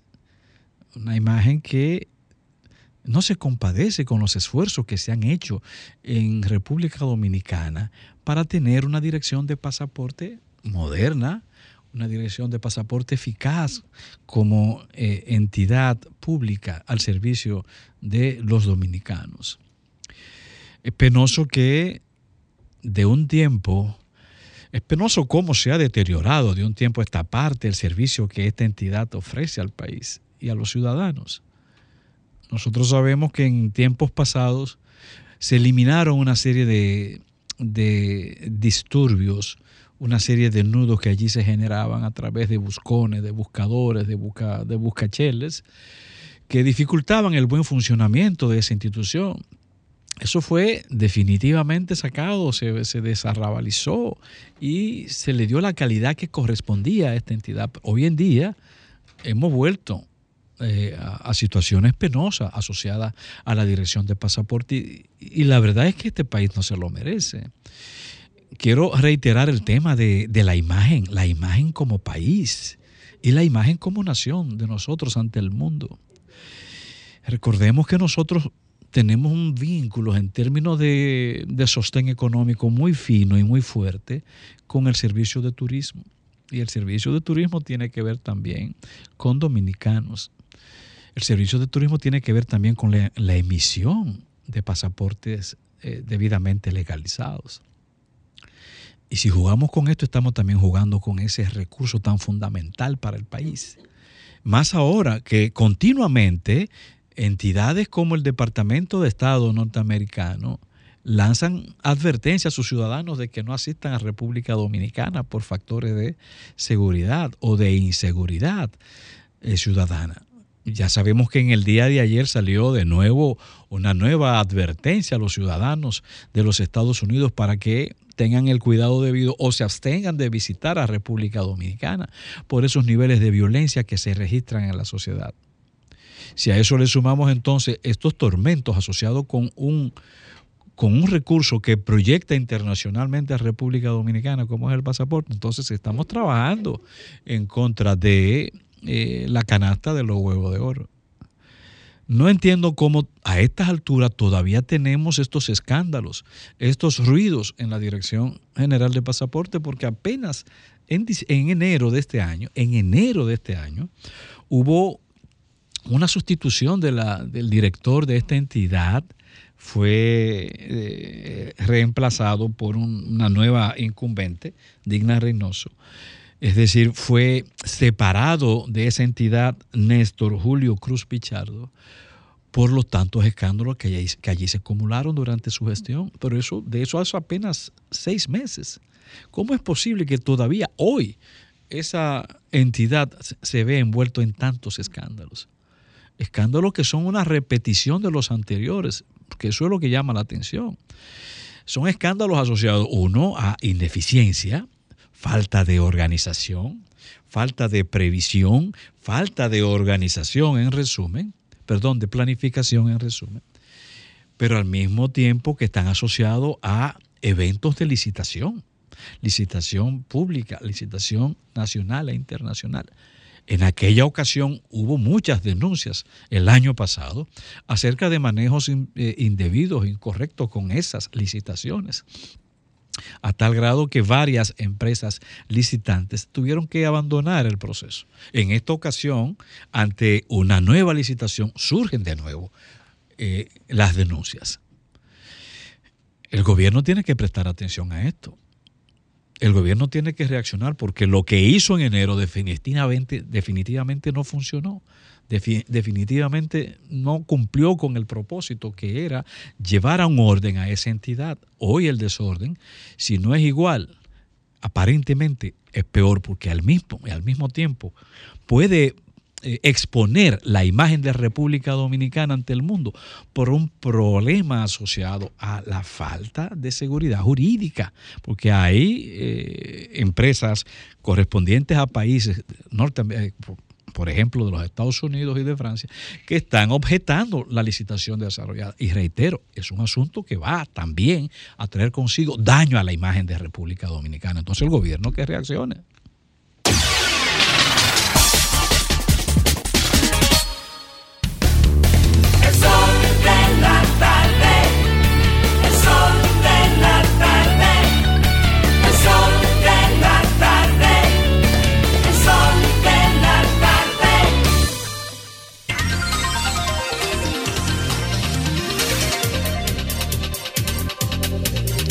Bueno, retornamos al sol de la tarde a las 4.14 minutos. 4.14 minutos aquí en el sol del país. Domingo, me llega una denuncia de Jenny Beltré y nos envía un, un video, nos, nos envió varios videos aquí al sol. Y el video evidencia cómo su vecino está fumigando su casa. Dice que el hombre fumiga por lo menos dos veces al mes su casa, pero que no la fumiga por dentro, sino que la fumiga por fuera hacia la casa eh, de Jenny Beltré. Esta casa es en la calle Paseo del Nizao y dice que la casa que constantemente fumiga es la número 7 y la de ella es la 9. Eh, Catherine Margarita Cabrera Mieses y Jimmy Baza War. eh, según ella, fumigan su casa dos veces al mes. ¿Qué pasa con esa casa y con la fumigación? Que llenan de tóxicos la casa de esta señora Jenny Beltré Cruz en el sector Los Ríos frente al Jardín Botánico. Se ha quejado con medio ambiente, se ha quejado con diferentes entidades, incluyendo eh, gente que ha mandado brigadas a supervisar lo que pasa, pero dice que nadie hace nada. Mira cómo está entrando el humo de la fumigación a la casa de ella. Y dice que esto se lo hacen de maldad. Lo importante sería que pudieran investigar esto, porque no es normal tampoco que una casa se fumigue dos veces por mes. No así tampoco. Eh, llevaron la, tengo entendido que el ingeniero Enerio Barrientos, director de Sanidad Vegetal del Ministerio de Agricultura, eh, tiene el caso, que no han hecho nada, mandaron a un supervisor en un momento, pero no lo volvieron a mandar, pero tampoco tomaron ningún tipo de medida, ni con la persona que fumiga, ni para proteger a los demás vecinos. Así es que le dejamos esto a las autoridades. Jenny Beltré, ahí están los videos y hay que averiguar qué es lo que pasa, porque al final de cuentas, si los vecinos están siendo afectados, las autoridades tienen que intermediar en esta situación.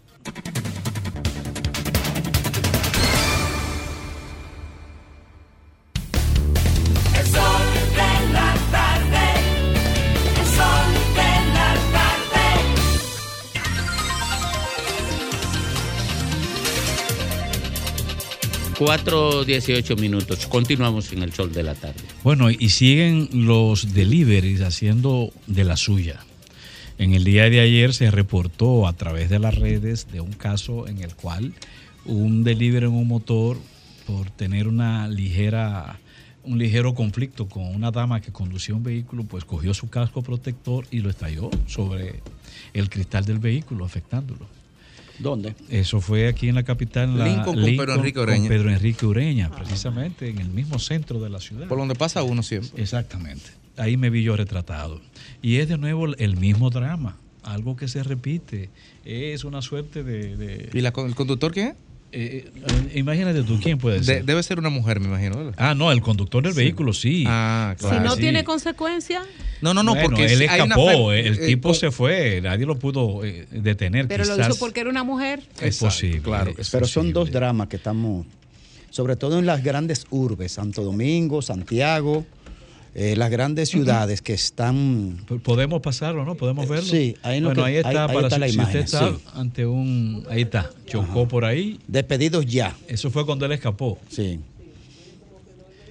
Si usted está frente a un televisor, lo, lo puede observar. Aquí estamos viendo cuando él pasa, eh, eh, rompe el vehículo, eh, choca, rompe el cristal del vehículo y luego al escapar choca también a otro vehículo. Bueno, pero, Pero- ahí, ahí tiene incluso la identificación No, de la empresa, eran dos personas de la empresa para la que no, trabaja. no solo. Al final de cuentas, eh, aparte de la incertidumbre que, que- que- que vivimos y el estado de ansiedad colectiva y generalizada, también es un tema de educación en el fondo. Esto es un tema de educación. Y a propósito de la educación, eh, en un evento en el día de hoy, en el Simposio Internacional Bilingüe que se realiza en el Hotel Jaragua, el presidente de la República Dominicana se despachó con estas declaraciones. Hace pocas jornadas el Ministerio de Educación publicó valientemente los datos de la última prueba diagnóstica. La educación dominicana está en emergencia desde hace 30 años y los cambios no pueden esperar más. Bueno, vámonos con Graimer Méndez. Bueno, muchas gracias y ah, sobre todo a toda la audiencia de este sol de la tarde. El cielo está encapotado. Este sol de la tarde, sol del país de RCC Media, la más poderosa plataforma de opinión de la República Dominicana. Miren, este, este comentario lleno de mucha reflexión para una persona pública de este país, a quien se le conoce por tener buenos dotes de ser una buena persona, un buen ser humano.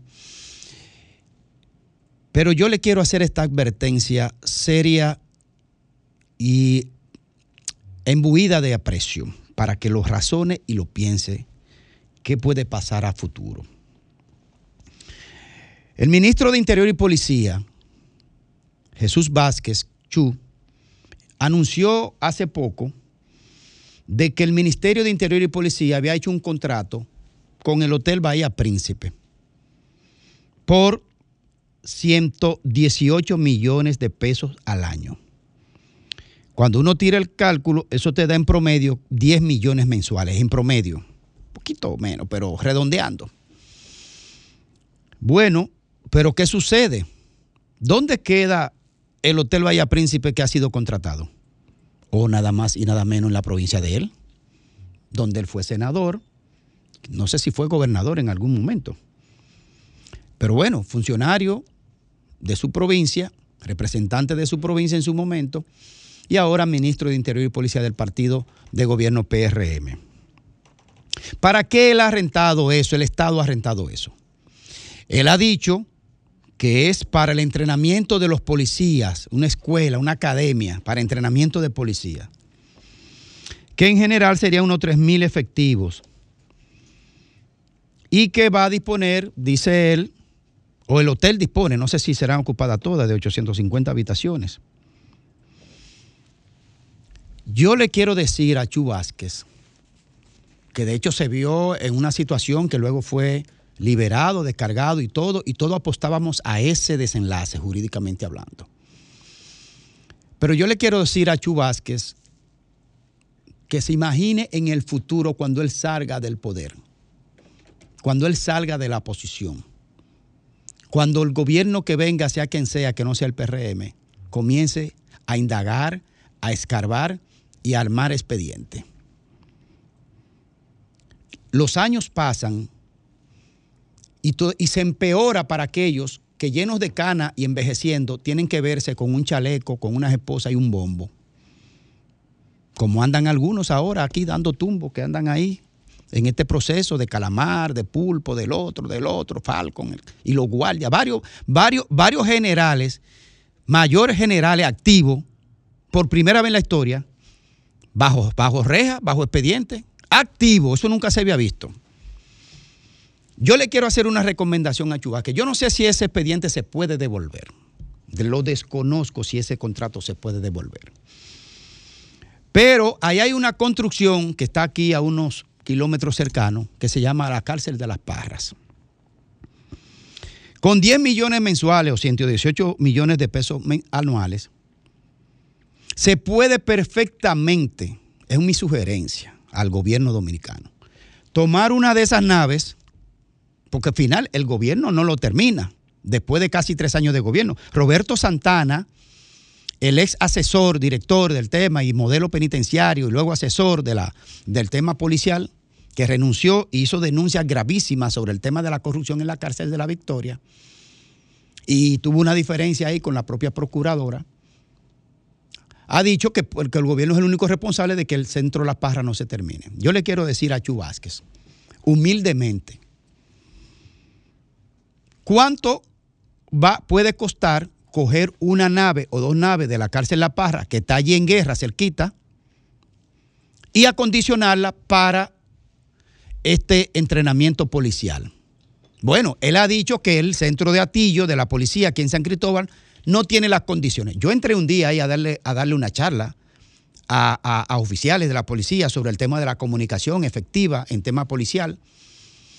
Yo fui un día ahí y ¿qué pasa? Que no sabía el salón y tuve que recorrer adentro algunos tramos dentro del centro de, A- Atillo, Las- Atillo. Y yo vi eso muy limpio, muy organizado y grande. Ah, no, él dice, dice Chubaque que no, que ahí no hay condiciones. Ah, pero para gastar 118 al año, sí.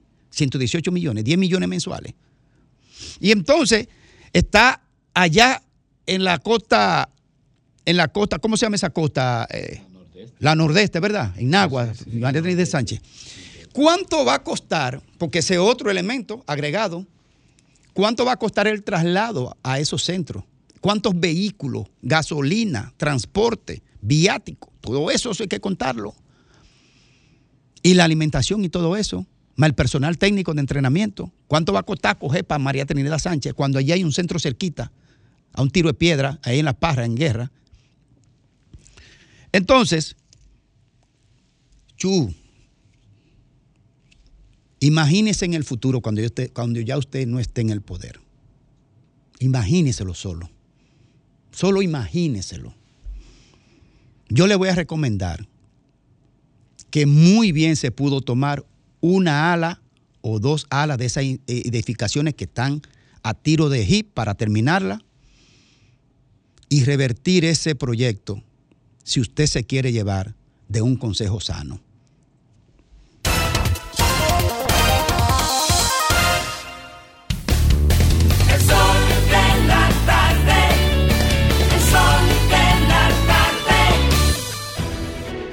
Sol 106.5, la más interactiva. Una emisora RCC Miria. Sol 106.5.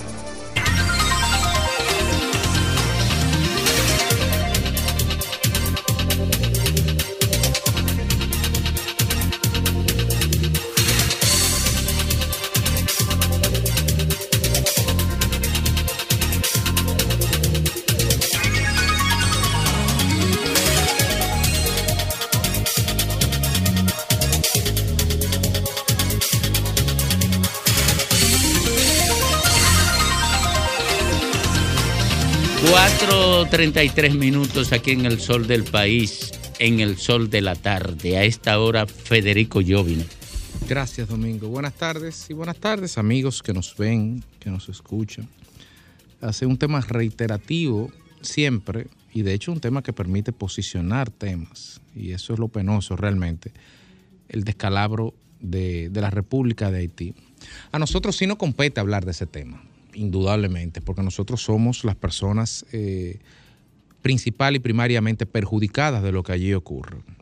La realidad es que en el medio del, salón de la Asamblea de las Naciones Unidas, en el medio de esa asamblea, el Estado haitiano está en el suelo, está muerto.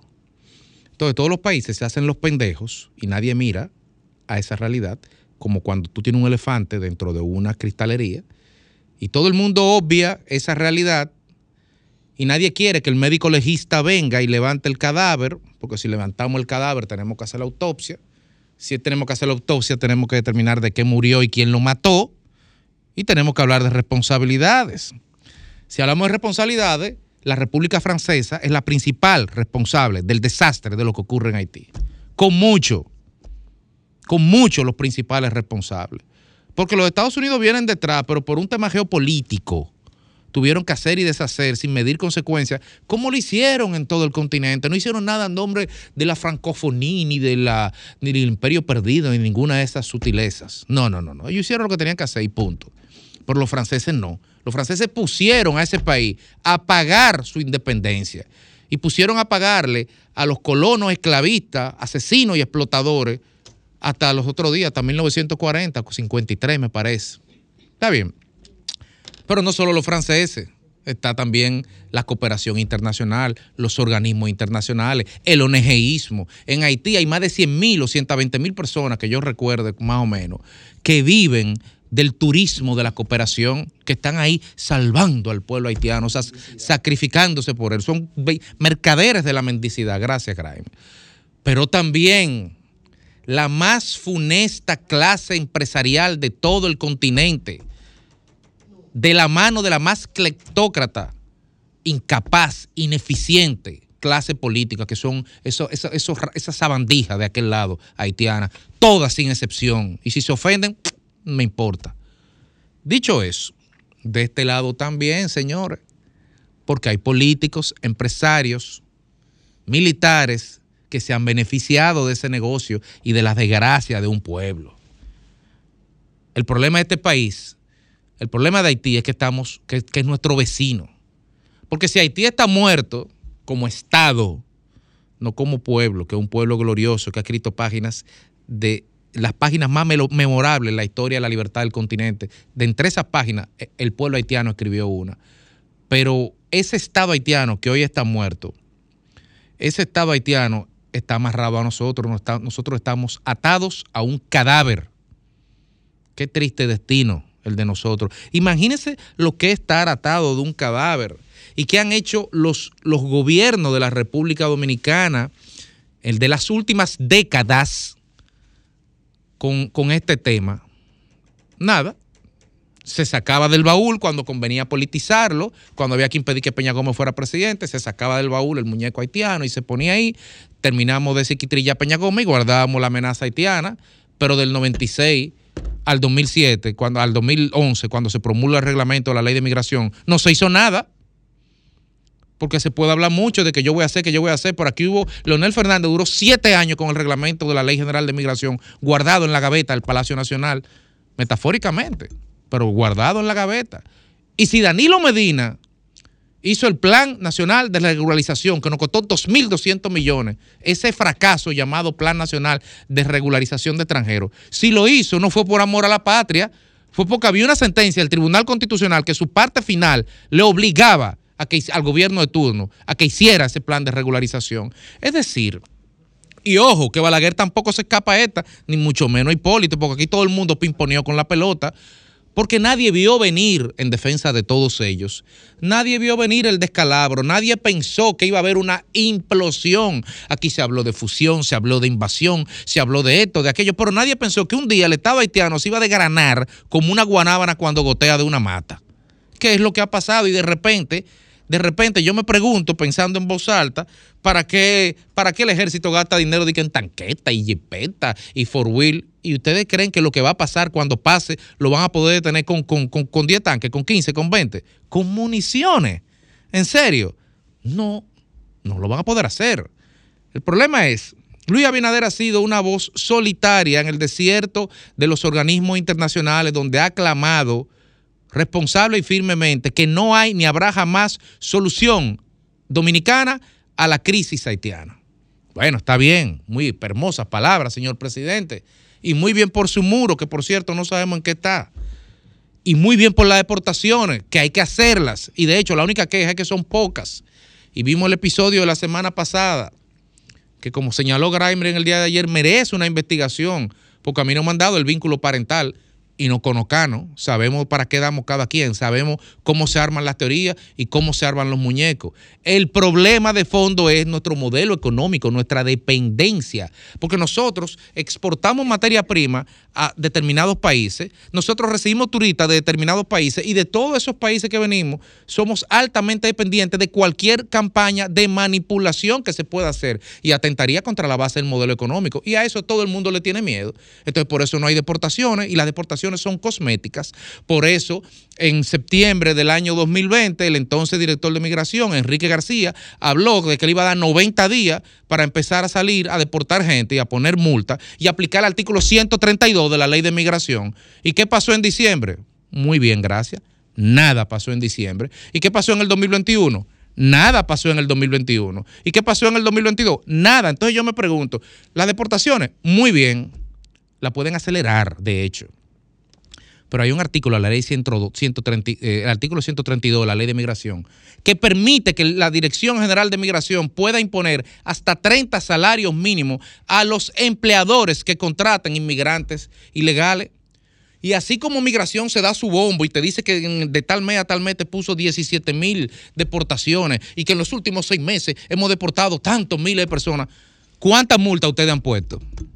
¿Cuántas multas la Dirección General de Migración ha puesto, voy a los constructores, a los sembradores de arroz, a los que siembran guineo, a los que siembran eh, café, a los cacaotaleros, porque nos llenamos la boca de decir que producimos mayor productor de banano orgánico del mundo, mayor productor de cacao orgánico del mundo, y mayor, ¿y con qué mano de obra lo estamos haciendo? ¿Ustedes saben con cuál? Se lo digo, con la que cosecha el arroz que nos comemos todos los días, con la haitiana. Entonces, hay que golpear de manera decisiva y contundente a los verdaderos traidores a la patria, que son los que le dan trabajo a los inmigrantes ilegales en perjuicio de la mano de obra nacional y en detrimento del salario local. Hasta que no hagamos eso, hasta que no golpeemos en los bolsillos a quienes contratan y a quienes están promoviendo esa migración cada vez que viene, porque usted va a un sitio porque lo aceptan y porque puede conseguir trabajo, hasta que no golpeemos, estamos simplemente nadando en círculos.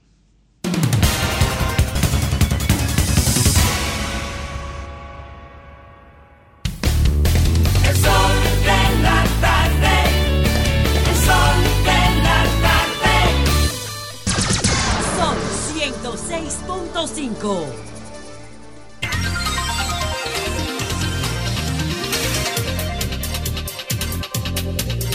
Nos retornamos al sol de la tarde a las 4.42 minutos. Miren, eh, ahí anda un video horrible y terrible de la amputación de una mano a un estudiante cuando salía de su... en San Pedro de Macorís. se. Hace apenas minutos prácticamente. O sea, un par de horas. Un par de horas, sí. Sí, horas. Eh, todavía no se ha identificado la persona. No se ha identificado el agresor. Pero No. lo esperó, lo esperó a la salida del, Lo esperó del a la salida. Eso es muy grave. Yo me atrevo a apostar peso a Moriqueta, que es un problema entre jóvenes, confrontación de pandilla y demás. Esto es una desgracia. Es muy grave, muy grave. Es una desgracia. Yo he puesto en el horizonte el tema de esta generación y voy a seguir con eso. Porque no podemos dejar que se nos degrane el país. Ni con la indiferencia, ni con la irresponsabilidad. Yo voy a hacer un comentario ahora sobre el tema de la educación. Pero será después que usted me dé permiso. Bueno, pues el permiso está concedido a las 4 y 44 minutos. El comentario de Domingo Páez. Miren, señores, esto es una frase cohete, pero comenzaré el comentario con esta frase cohete. Aquí no hay un problema más grande que el problema de la educación. Aquí no hay un desafío más importante para la élite económica y política, religiosa e intelectual que el desafío de la educación. Y en términos económicos, esto fue identificado y se le dio una respuesta que aunque no es suficiente, sí refleja una voluntad de apropiar recursos para abordar el problema.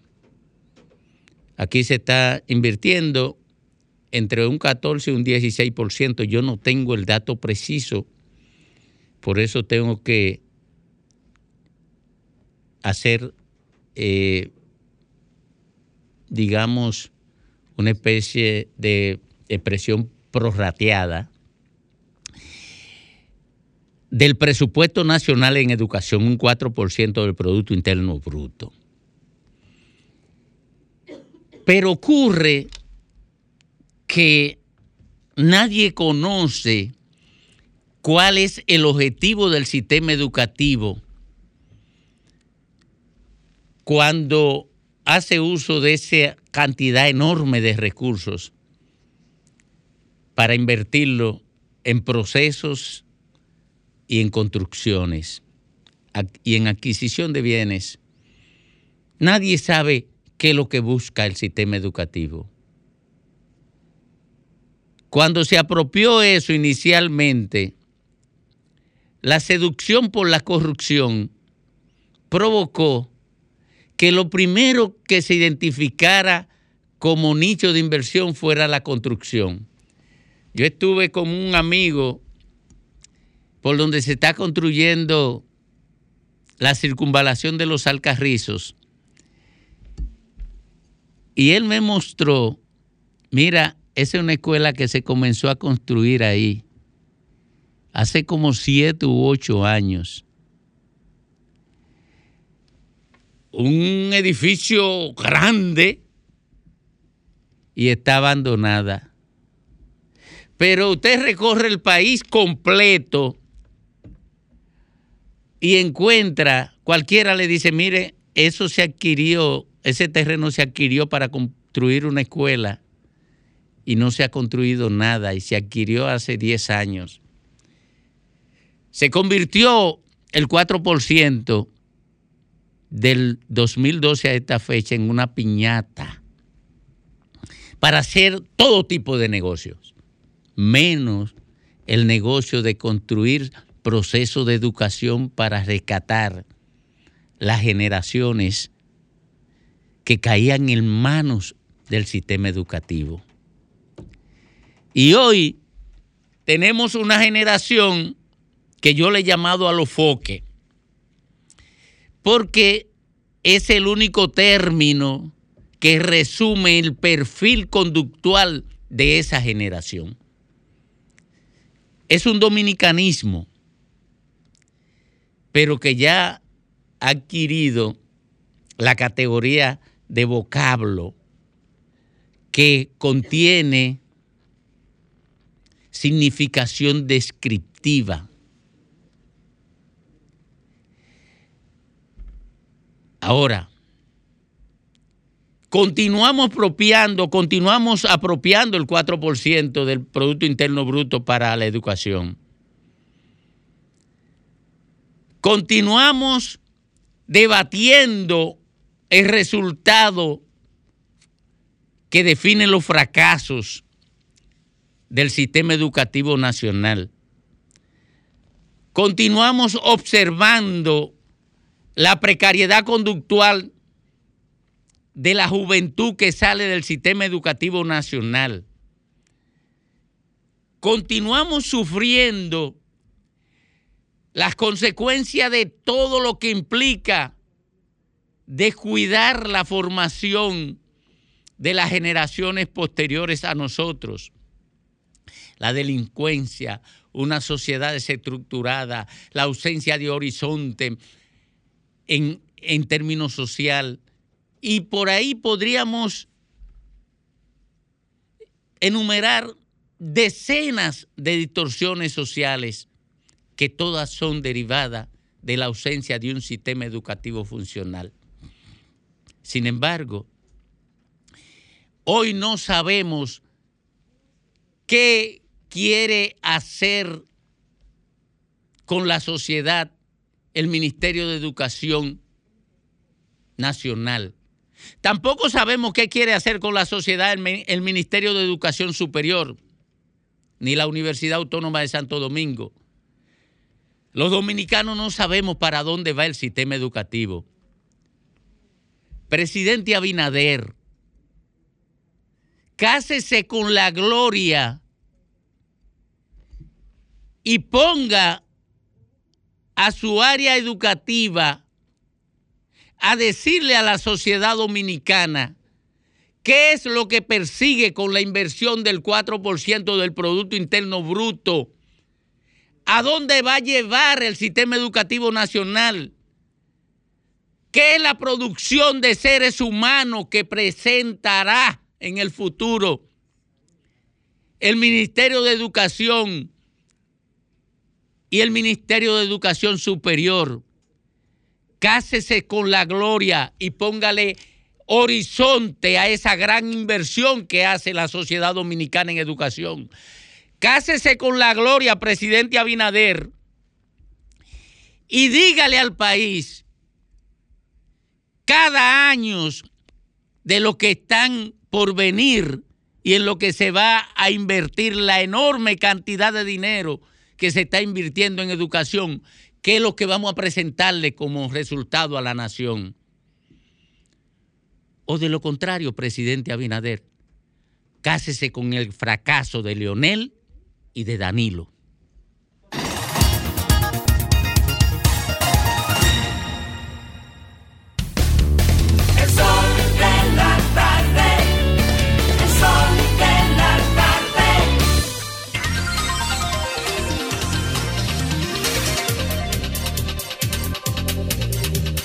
Ramón Mercedes, colega periodista ubicado en Nueva York, y nos va a informar de la situación que afecta a ese importante estado de los Estados Unidos, la capital del mundo, a propósito del polvillo que como humo contaminante viene desde Canadá hacia Estados Unidos. Adelante, colega.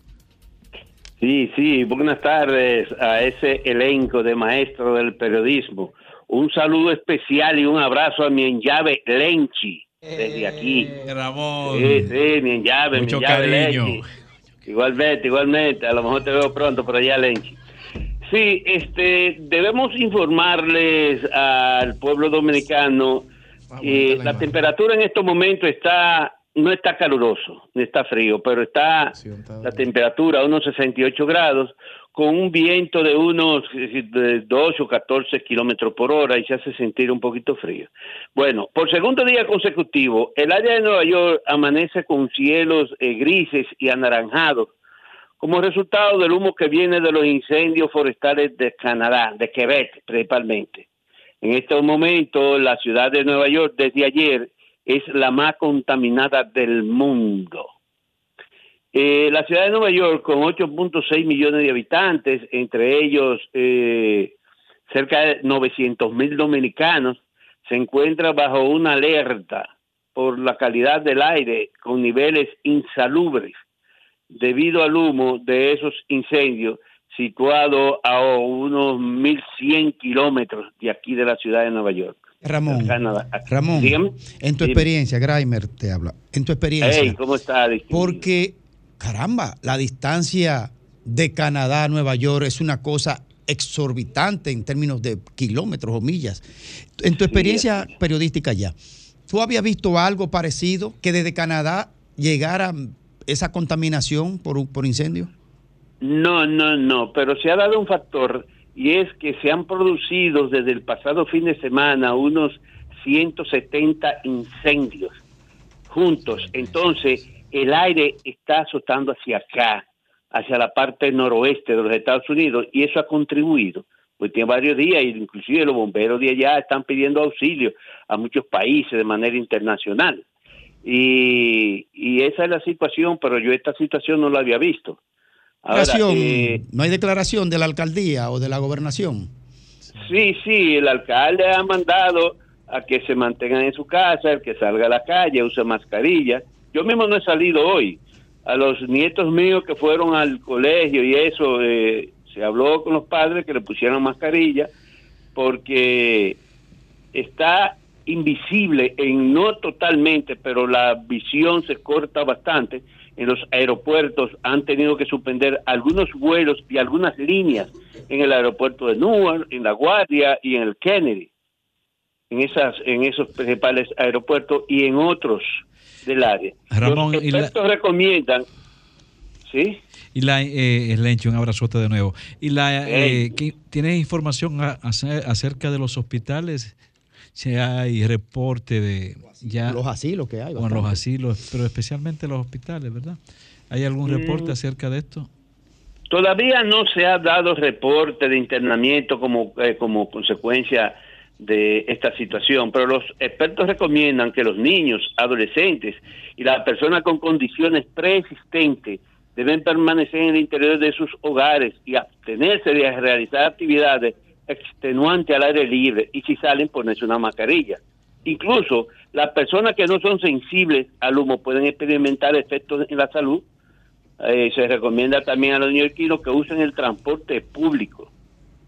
Y, y la calidad del aire, el índice de calidad del aire superior a 100 origina una alerta para los grupos vulnerables y actualmente eh, Nueva York está en 150. Gracias, Y muchísimas se- gracias, Ramón. Bueno, suerte para todos. Un abrazote.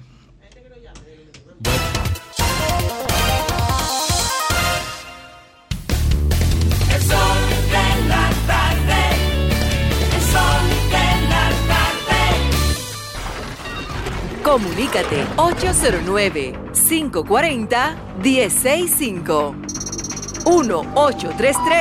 1-833-610-1065 desde los Estados Unidos. Sol 106.5, la más interactiva. Bueno, retornamos aquí a la cabina del sol de la tarde para conversar brevemente con la gente, a ver si nos comunicamos con los dominicanos residentes en Nueva York y nos digan cuál es su situación frente a lo descrito por el colega Ramón Mercedes. Buenas tardes. Adelante, Sí, buena. adelante. Felicidades, Domingo. Sin desperdicio tu comentario. Gracias. Porque se- lo que se ha hecho con la educación, principalmente con la construcción de escuelas. Buenas tardes. Adelante. Sí, bueno. Adelante. Hola. Sí. Sí, Domingo, tú sabes que te iba a decir que eh, vuelve Eduardo San Lobatón a lograr cosas en aduana, como por ejemplo, a Eduardo lo, lo pudo lograr que aduana participara por primera vez en, en España, en, en, en- en una importante ciudad. Buenas tardes. Hola, buenas tardes, Domingo, desde Pensilvania. Adelante, hermano. Es para reportarte que eso del humo de los incendios forestales de Canadá está tan grave que aquí en Pensilvania desde anoche estamos sufriendo eso y los cielos tan gris y ese olor a humo, ya tú sabes. En Pensilvania. Eh, buenas tardes. En la buena, Domingo, Dani González de Brooklyn, New York. Adelante, Brooklyn. Cuéntenos cuál es la situación de ustedes ahí. Tenemos una situación difícil, estamos trancados, no estamos en la calle porque hay una madera fuerte, fuerte. Se ve nublado. Tú sales a la calle y lo que ves es todo nube, nube. Qué barbaridad. ¿Y usted por aquí qué tenemos? Domingo, buenas tardes. Buenas tardes. Tocaste un tema muy importante al principio de tu comentario. Y te voy a corroborar que no tenemos idea la cantidad de pandillas que están captando los jóvenes entre 13 y 17 años. Hay que trabajar en eso porque si no la sociedad va a finiquitar.